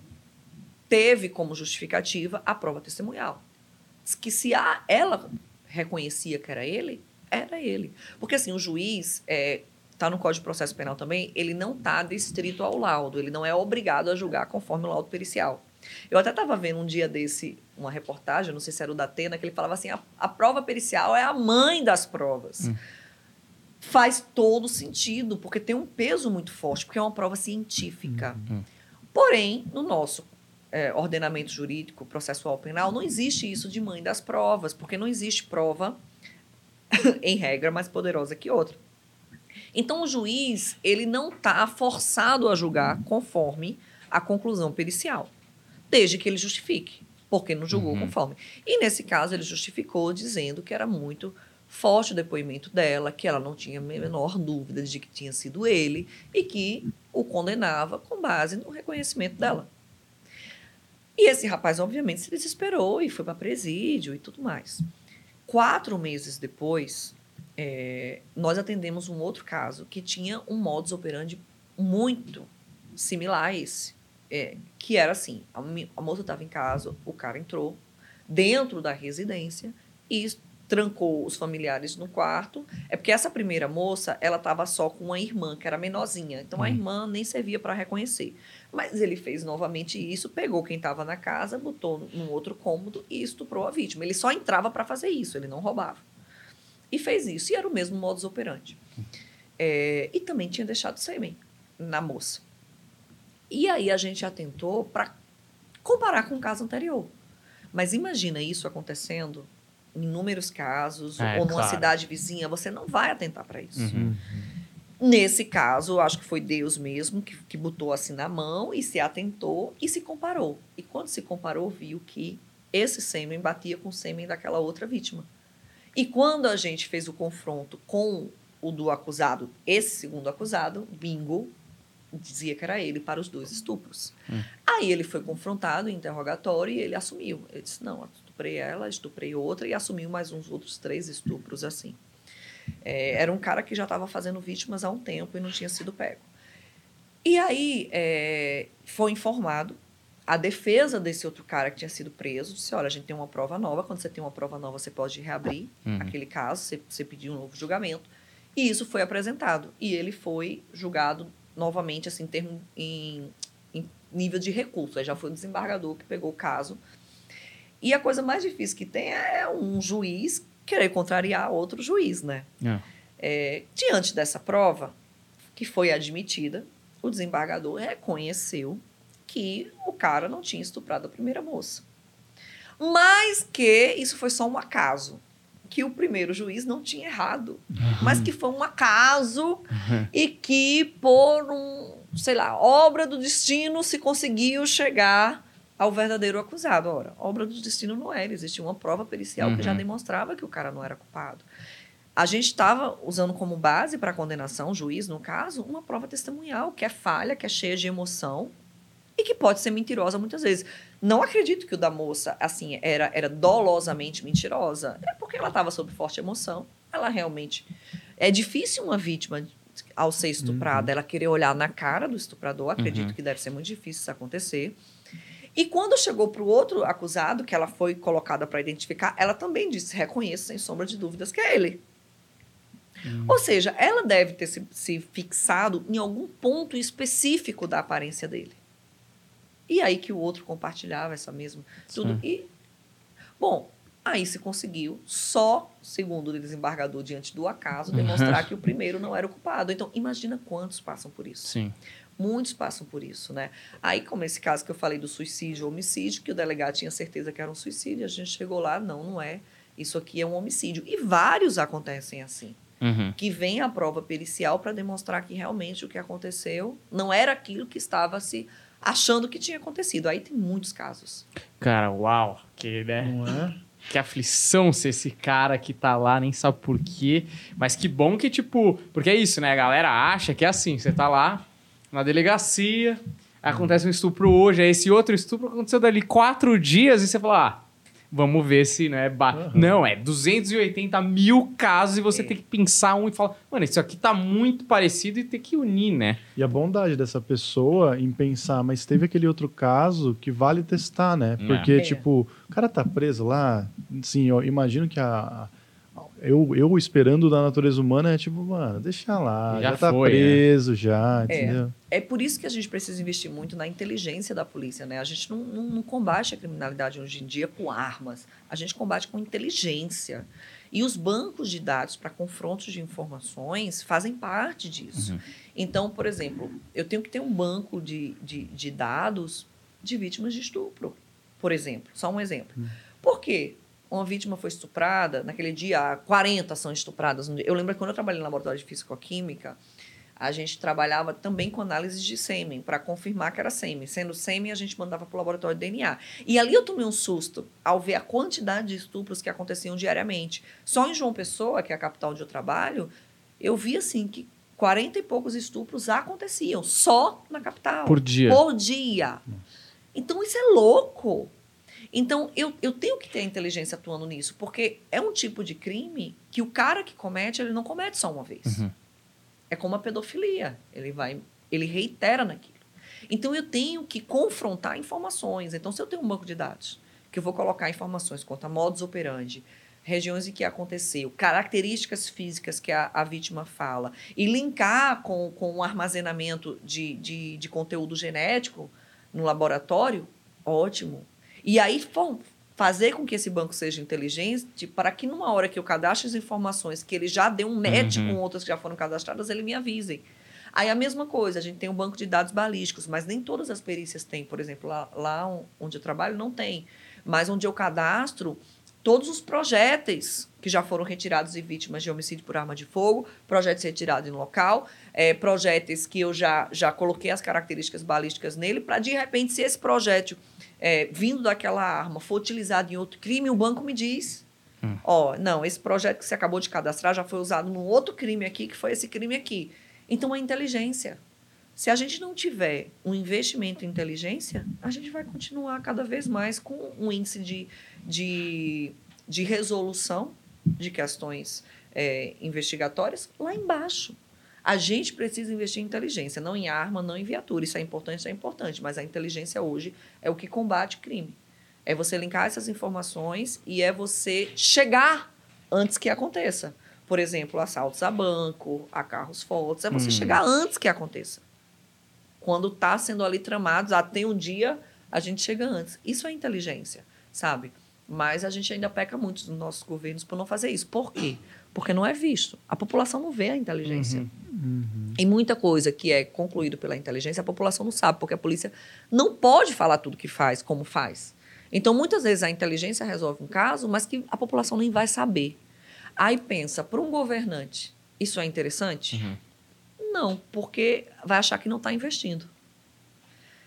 Quando eu boto. Aí por isso, quando a polícia comprar armas e viaturas, o que, que acontece? Desfile nas ruas.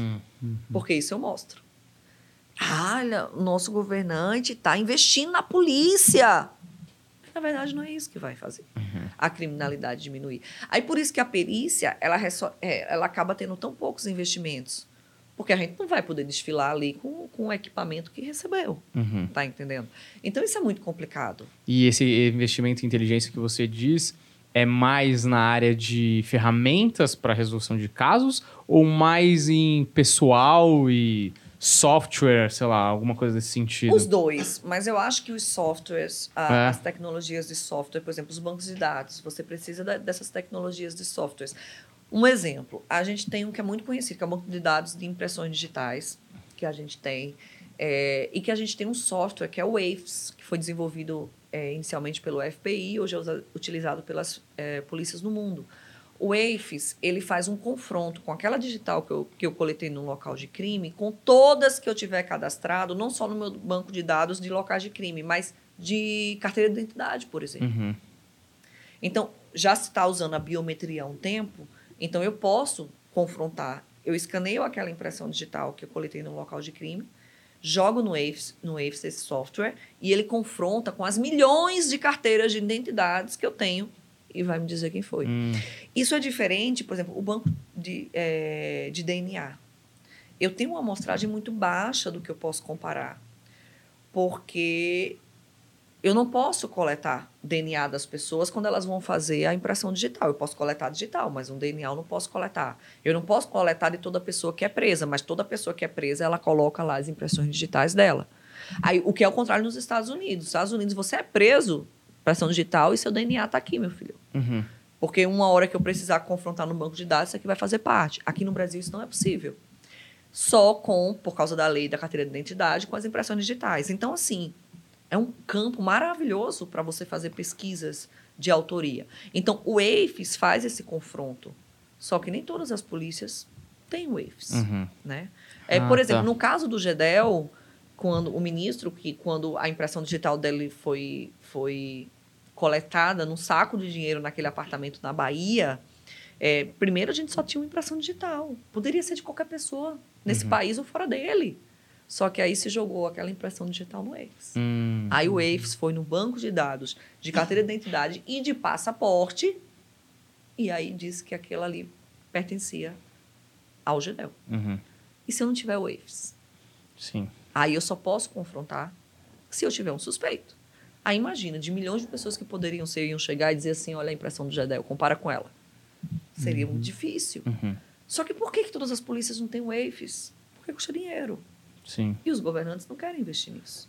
Porque a população não está vendo. Aí eu digo, pô, então vamos fazer matéria. Eu, eu tenho muita Uhum. vontade, e isso aí é uma das vontades, assim, que se Deus quiser um dia eu realizo, de fazer um programa na TV para divulgar justamente as ações da polícia. Não necessariamente vou mostrar inf- é, operação, né? Que isso tem. Mas eu, eu, eu falo assim, programa local, na minha cidade. Eu quero que as pessoas entendam o que a polícia faz, como é que ela faz. Até para que a gente consiga mais investimentos para a própria polícia. Uhum. Porque eu estou mostrando aquilo, estou mostrando que a população não vê, e isso para o governo é interessante. E segundo, estou fazendo a população voltar a admirar a polícia.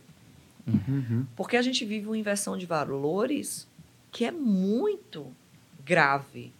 É o de você fazer o bandido ser admirado e a polícia ser odiada. Uhum. Então eu preciso virar essa chave novamente. Então é, eu tenho essa vontade de fazer para mostrar, olha que bacana, olha o que, que a polícia faz. Olha como a polícia ajuda, olha como a polícia resolve, olha como a polícia é bacana, que a gente tem umas frutas podres, sim, mas isso não representa a nossa instituição no seu total, né? Então, é, é preciso que a gente invista inteligência para esse exemplo do GEDEL é um dos melhores que a gente tem. Uhum. Para você ver como a gente soluciona crimes quando a gente tem investimentos. A gente não tem. Aí precisa das leis também. Por que, que é tão falha ainda a coleta de DNA? Porque nossas leis ainda são muito amarradas. Uhum. E agora, nesse pacote anticrime, a gente teve mais complicações para a coleta de DNA em nível criminal. Então, em vez de avançar, muitas vezes a gente regride. E isso precisa ser modificado nesse país. Porque senão a gente vai continuar tendo esses índices baixíssimos de resolução de, de crimes. Uhum. A gente sempre fala, né, que em relação a tudo é importante falar e discutir, né, e não botar para baixo do tapete, porque aí sim as coisas continuam acontecendo, e ninguém resolve nada. Eu fico pensando isso do ele, eles realmente não é interessante, não é vistoso, né, investir nisso, porque não, não é isso, não vai ter um desfile, as pessoas não conseguem ver, né. Mas ao mesmo tempo, eu imagino que você tendo uma uma pessoas sendo punidas o tempo todo, e isso sendo mostrado, vai diminuir também o número de pessoas que vão ter coragem de, de fazer as coisas. E aí eu- a pergunta é, é o contrário, na verdade. Você sente que quando tem muita impunidade num lugar, é, isso aumenta, quais são as condições para que mais crime esteja acontecendo na sociedade? Acho a certeza da impunidade contribui bastante. É só você pegar matérias. Você vê várias matérias que o cara que o repórter vai para eles e pergunta, né? Mas de novo, você fez isso de novo? Uhum. Fiz. Você não tem medo de ser preso? Já já eu sou solto. Eles falam logo uhum. isso. É vergonhoso, mas é verdade. Já já eu sou solto, sabe? A gente tem leis muito boas nesse país. Só que muitas delas não são cumpridas à risca. Né? Isso a gente tem muitas falhas processuais. Então, esse é um problema grave. Então, a certeza da impunidade com, certamente leva as pessoas a delinquirem mais.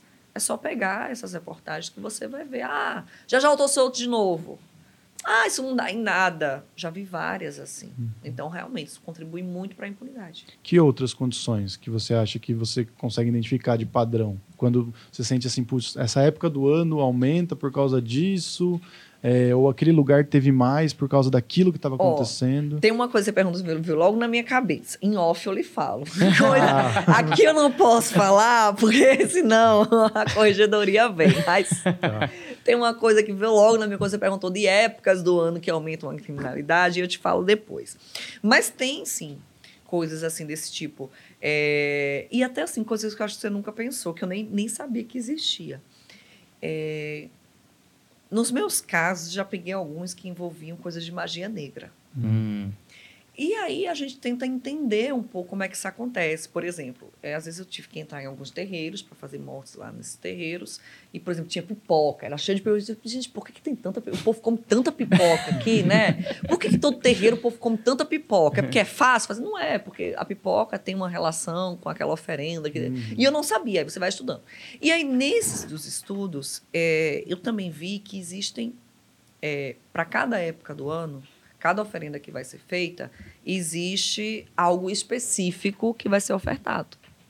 Então, às vezes, é um gato, é um uhum. cachorro, né? Vão começando daí. Então, tem meses no ano que a gente tem mais mortes de cachorro, mais de gato. Mas isso aí nem, nem interessa para a perícia, porque uhum. a gente não... A não ser que seja claramente aí crime ambiental, vai. Mas eu explico isso no início para chegar a outra parte. Tem épocas do ano que desaparece mais criança. E aí, quando você vai entender dessas religiões, existem certas é, oferendas que utilizam crianças para aquela entidade específica. E aí isso acontece em meses tal, em mês tal, tal, uhum. né?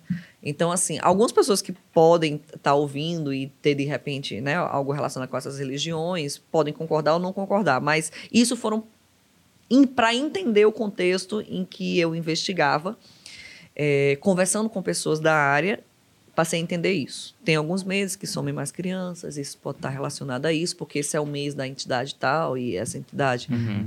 para fechar ali o né, pacto com ela, você tem que ofertar uma criança. E realmente os números batiam, uhum. né? Então, assim, tem muitas coisas, é multifatorial que pode levar isso a acontecer. Final do ano, o dinheiro uhum. circula mais, o povo está com décimo terceiro, então é normal que eu tenha mais é, crimes contra o patrimônio, né? mais roubo, mais furto, porque o, o dinheiro está circulando mais. É, arrombamentos à residência, geralmente muitas famílias vão migram para outro local durante as férias, uhum. ali de janeiro, uhum. então aquela residência fica vazia, vai aumentar o número de arrombamentos, então aí a gente já tem uma certa justificativa. É, quando a gente vê aumento muito assim de morte, de execução, a gente vai ver é, muito está relacionado à briga entre facção, quando está disputa por território. Então a gente vê é, aumentou a criminalidade no, no bairro tal ali, pô, qual a facção ali que está operando? Está em disputa, aí quando a gente vai ver, não, está rolando uma disputa ali pelaquela região, mais pessoas morreram. Então é multifatorial tem muita coisa ali que a gente é, pode apontar para cada caso específico. Hum. essa parada aí da magia negra, que eu imagino que seja. Existam sacrifícios ali, né, para algum tipo de ritual, etc. É, imagino que deva ser um caso difícil, porque, para quem não acredita muito nisso, é um sacrifício à toa, né? Porque se você não acredita, teoricamente, você fica. Não faz o menor sentido. Mas ele cria uma dificuldade a mais por ele ser.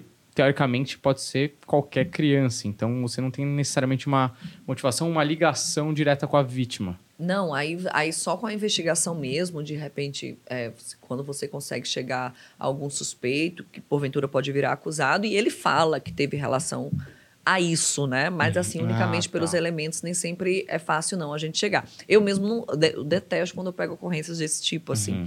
É, eu não sou mãe ainda, então eu consigo lidar com ocorrências, por exemplo, que envolvam crianças como vítimas. Então, meus colegas, eles tendem a me pedir para fazer. Às vezes não é plantão meu, mas eu dei uma criança como vítima, eles me ligam e dizem, ó, tu faz aqui para mim, aí eu vou e faço, não tem um problema. Mas aí já para o lance da magia negra, eu não gosto quando eu pego. Aí eu já, já falo assim, gente, vem para cá, alguém faz isso aqui para mim. Eu não, olha, eu não gosto. Mas quando eu sei assim, ah, um acionamento pro terreiro tal, ou então tem uma mata lá, por exemplo, na minha cidade, que a gente já sabe que aquela mata, ela tá relacionada a, a esse tipo de evento. Então, quando dá o chamado para essa mata, eu digo, hum, então. Aí eu lembro que algumas vezes eu fui no início, né, quando eu não sabia dessas coisas, que quando eu chegava lá que eu me deparava que era, aí eu fico. Porque a gente tem que coletar as coisas, né? Uhum. A gente tem que coletar, tem que trazer as coisas. Aí eu fui doida é quem coleta um negócio aqui. Doida é quem traz algo desse ambiente aqui. Aí eu não queria levar as coisas, Uhum. entendeu? Porque eu chego lá, chego em algum terreiro, ah, tem isso aqui, eu vou levar. Aí, Aí, por exemplo, tem foto das pessoas. Não, e nessa foto pode ter impressão digital, eu vou levar essa. Aí eu digo, Uhum. doida é quem leva essa foto aí. Eu não tiro, eu não removo. Eu não removo Entendi desse ambiente. É, nesse sentido, eu não removo. Aí teve uma vez que eu fui num e tava cheio de caixãozinho assim, né? Ah. Aí o, a pessoa que tava comigo, aí fez assim, Amanda, a gente precisa abrir esses caixões, porque pode ter droga dentro desses caixões. Eu fui doida quem abre um caixão desse, porque eu não abro um caixão desse. Deixo que fotografa e eu vou dizer que no ambiente existiam caixões. Sei. Aí fui, fui fazendo outras coisas. Aí, de repente, eu começo a ouvir um barulho. Tac, tac. Quando eu olho, tá essa pessoa quebrando os caixões. Mas eu fiz, pelo amor de Deus, você vai abrir um portal aqui. Eu não vi. Nossa, horrível abrir um portal. Aí ele abriu algumas e tinha fotos de pessoas dentro desse carro. Que negócio macabro. Tinha fotos de pessoas. Ele fez, Amanda, nessas fotos vai ter impressão digital. A gente vai levar fotos. Eu fiz, pelo amor de Deus.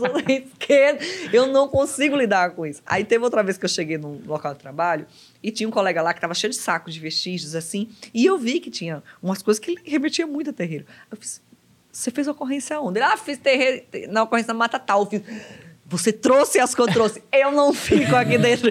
Aquelas besteiras, aquelas boas. É, cada um tem a sua, né? Espiritualidade. Mas assim, tem, por exemplo, nessa mata, às vezes a gente vai para esses locais, aí tem aqueles perrinhos enormes, assim, os caras fortes. Eles não entram de doutor, olha, vou esperar aqui fora. Ai, meu. Minha, ele não permite que eu entre aí, eu não vou conseguir dormir se eu entrar. Agora, isso assim, tá acostumado a fazer ocorrência com gente degolada, gente É.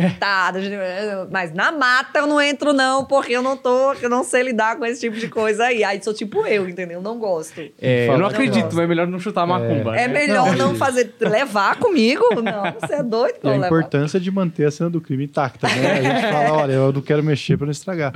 Mas você nunca sentiu nada, porque a nossa audiência aqui, a gente tem uma audiência forte de sobrenatural, você nunca sentiu nada, assim, Gente, numa aqui cena... não, aqui tá tudo, tudo Não, bem. Na Não, hora que não, você numa falou, cena de crime... Ah, várias vezes. É, já sentiu alguma coisa? Muito, ó. Muito mesmo, assim. Teve uma moça que eu lembro que eu fiz, ela, ela, ela tinha cometido suicídio. Ela suicídio é sempre muito forte, né? Porque aquela presença ali. Ela tinha cometido suicídio e ela tava assim. ah, é difícil a gente achar, porque vocês parecem, acham que é o normal, mas não é.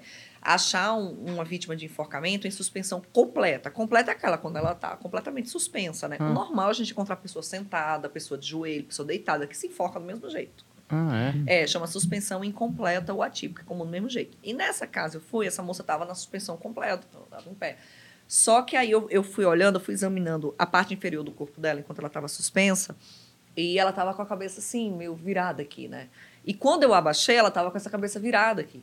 Aí eu abaixando, aí quando eu fui subir para examinar a parte de cima, o pescoço dela tinha girado. Hum. Aí ela tava, ela tinha um cabelão preto, parecia a, a, a Samara do chamado, né? O cabelão preto, e quando eu virei a cara assim, ela tava assim pra mim, Ai, olhando. Falei, nossa, mãe, eu me arrepiei toda. Aí eu fiz, preciso ir ali fora. Aí fui lá fora, porque eu senti um arrepio, um negócio, É. e acab- né, virou assim, ó. Vou ali fora. Quando eu fui lá fora, aí tava a tia da vítima. Aí a tia olhou e fez, a senhora viu? Aí eu fiz, no caso eu vi, ela sabia que alguém ia ver. Aí eu fiz, não, mas, tipo, não tinha como não ver, né? A moça tava ali. Eu fiz, não, mas por que, que eu não veria? Porque nem todo mundo vê, minha filha. Aí eu fiz, nem todo. Aí eu fiz, isso aqui não tá cheirando bem, não. Eu fiz, a senhora tá falando sobre o quê, de repente?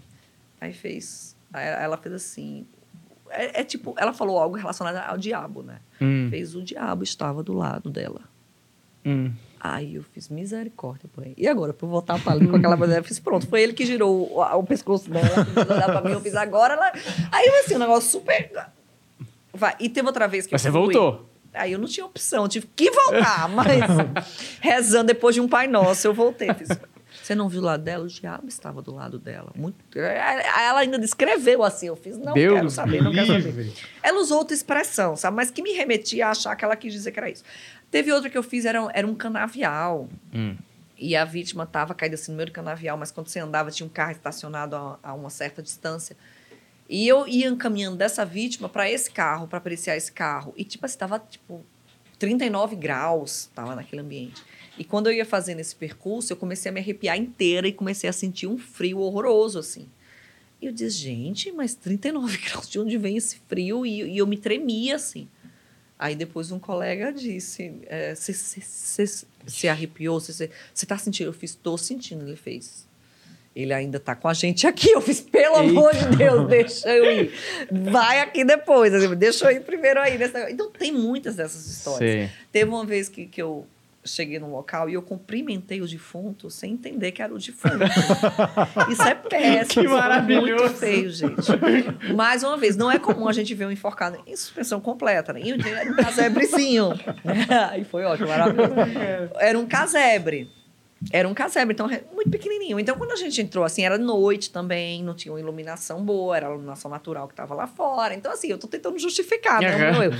Então, quando eu entrei, aí eu dei de cara com o delegado, que ele já estava assim na frente, o delegado e outra pessoa que estava em pé Uhum. do lado. Aí eu fui comprar, opa, doutor, tudo bom, prazer, sou Amanda Perita. Aí eu olhei pro outro, eu fiz, opa, tudo bom, Amanda. E a pessoa não entendeu, eu fiz. Onde está a vítima? Olhando, né? Onde está a vítima? Aí o delegado E não respondeu. Mas juro que eu não percebi. Aí eu falei, onde está a vítima? A cabeça doida. Onde está a vítima? O delegado olhando pra mim assim, eu fiz, ô doutor, a vítima tá onde? Ele fez, você está falando com ela? Aí eu fiz, meu Deus.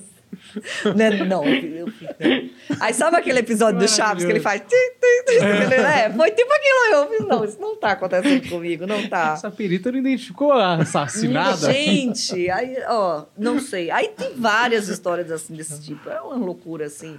E, mas tem assim, eu tenho muitos pesadelos. Ah, é? Tenho muitos pesadelos. Eu, eu praticamente toda noite eu tenho, tenho Sério? pesadelo com, com vítimas, com tudo. É o que eu digo assim, é, eu não me impressiono, pelo menos não conscientemente. O perito, quando ele fala, ah, não me importo, conscientemente. Uhum. Porque o inconsciente está sendo tomado aí por essas coisas. Então, reflete muito nisso, assim, na- no, no sono, que é muito ruim, assim. Eu tenho muitos pesadelos. Tem dia que realmente eu não tô para muita conversa, então eu acho que é quando eu já tô assim num estado mais pesado de algum caso, aí eu vou rezar para tentar Uhum. melhorar, mas não tem como assim ter E essa pesadelo essa não tem como prevenir, né? Não tem, Não tem como, não tem como. Aí eu converso com meus colegas a mesma coisa. Ah, é? Às vezes eu sou, às vezes nem é uma vítima assim que eu reconheço, mas é algo que tá uma pessoa ensanguentada, que tá chorando, que tá gritando. Uhum. Algumas vezes a gente tem assim uma vítima que diz assim, me ajude. Eu já sonhei com vítimas que diziam me ajude, me Eita ajude. É porra. terrível, é terrível. Aí eu lembro essa essa da moça, né, da Samara, que eu botei o nome dela de Samara. Eu lembro que quando eu cheguei assim no alojamento, é, eu fui deitar, é, são beliches.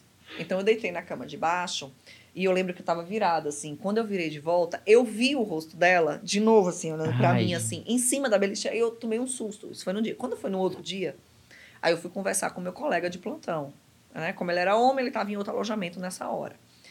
Aí eu conversando com ele, eu fiz, cara, aconteceu uma coisa tão estranha. Eu achei que eu vi a menina do, de ontem que eu peguei. Aí contei pra ele o que tinha acontecido, contei pra ele o da tia da, lá de fora. Aí eu fiz, cara, é tão estranho, porque eu achei que eu tinha visto ela ontem. Ó, que loucura! Ele olhou pra mim e fez. Por que você achou? Por que, que você não viu?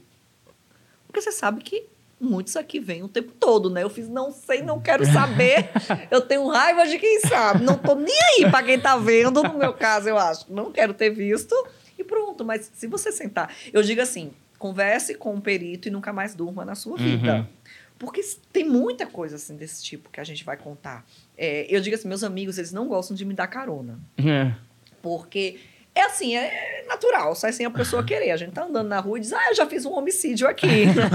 ah, isso aqui, é- isso aqui é um pouco de filme, isso não é uma casa não, viu? Vai por mim aqui. Ah, eu já fiz também três aqui, ó. Três morreram aqui.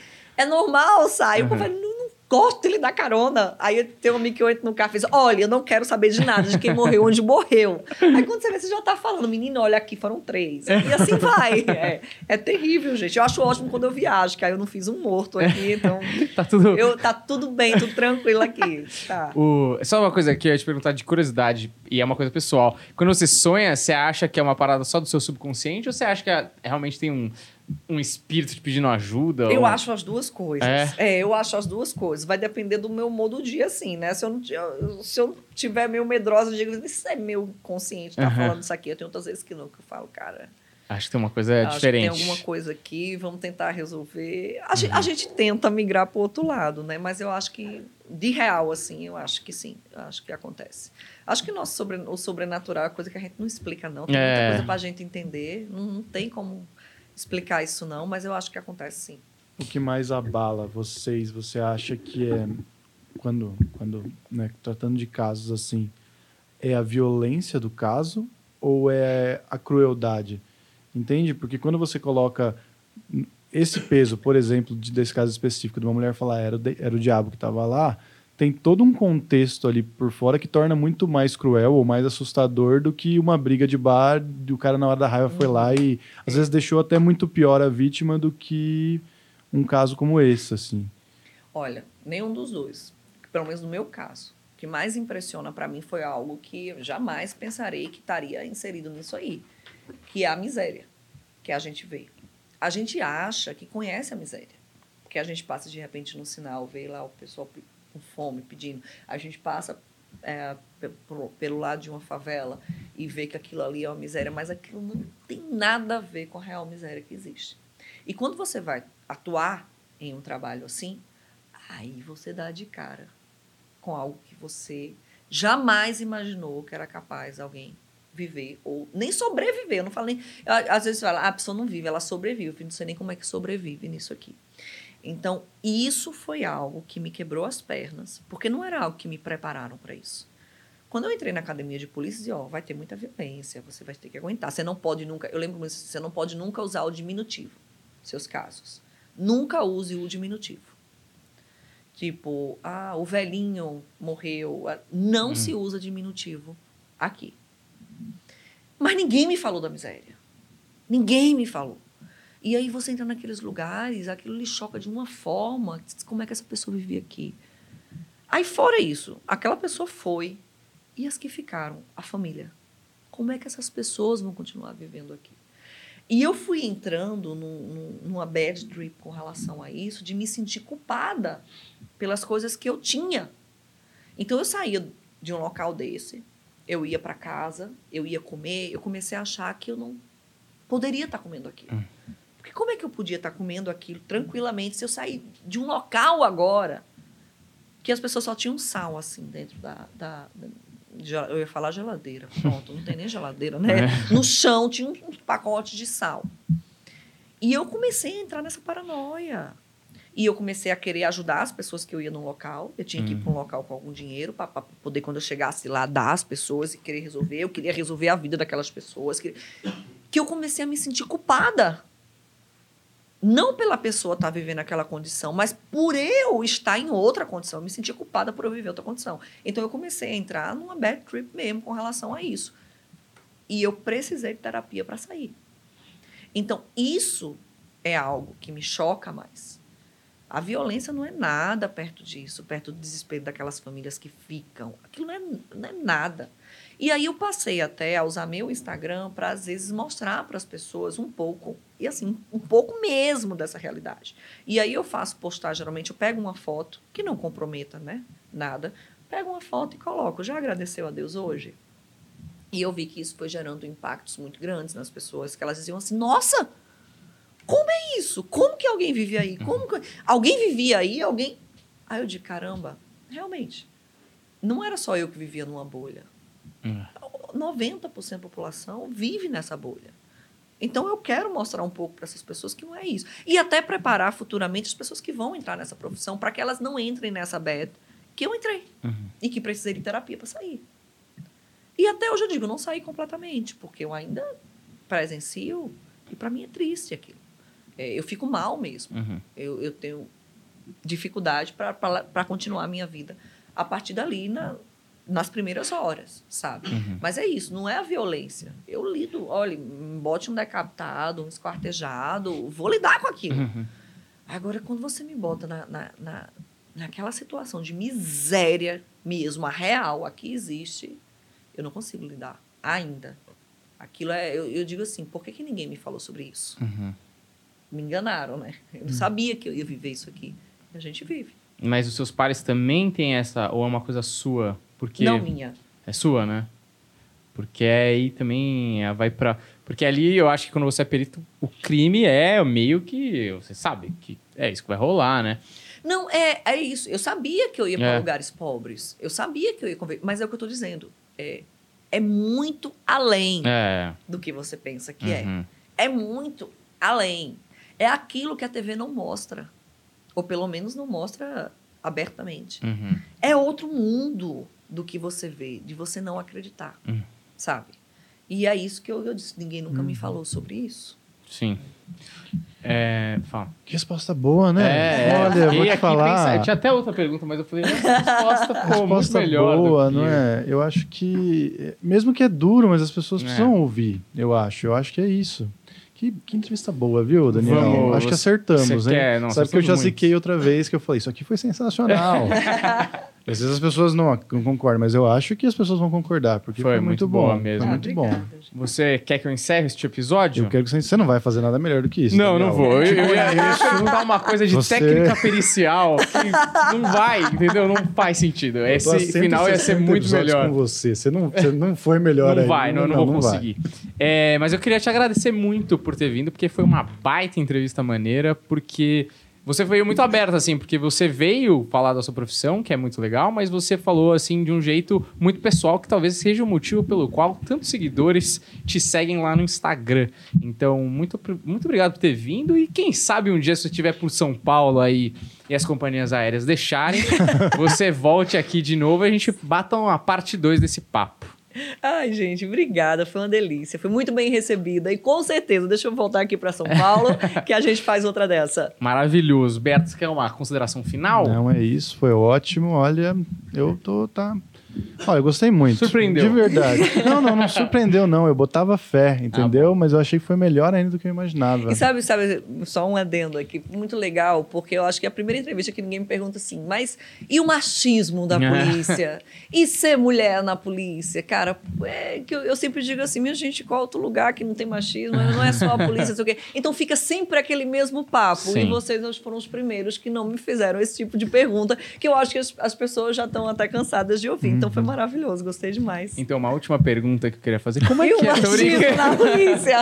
Não, eu acho, eu acho essa pergunta um Fantástico. pouco, assim, sem querer, né? Eu acho meio preguiçosa. Acho Tem um tanta pouco. coisa boa pra Acho você um falar. Perfeito, Né? exatamente isso. Então, exatamente. maravilha. Ó, você que assistiu aí, gostou, deixa o like, segue a gente, faz o seguinte: o Instagram da Amanda apareceu todo o episódio lá, vai dar uma conferida. E a Amanda também tem um canal lá, Amanda CSI. Amanda, se você quiser também falar algum curso, não sei se você tem alguma coisa. é que você- isso. É isso? É só a galera ir pro Instagram, pro YouTube. que vai achar acha lá tudo. depois, É, né? é. Tá bom. Maravilha. Então, muito obrigado por ter acompanhado a gente até aqui. Valeu e até a próxima. Tchau!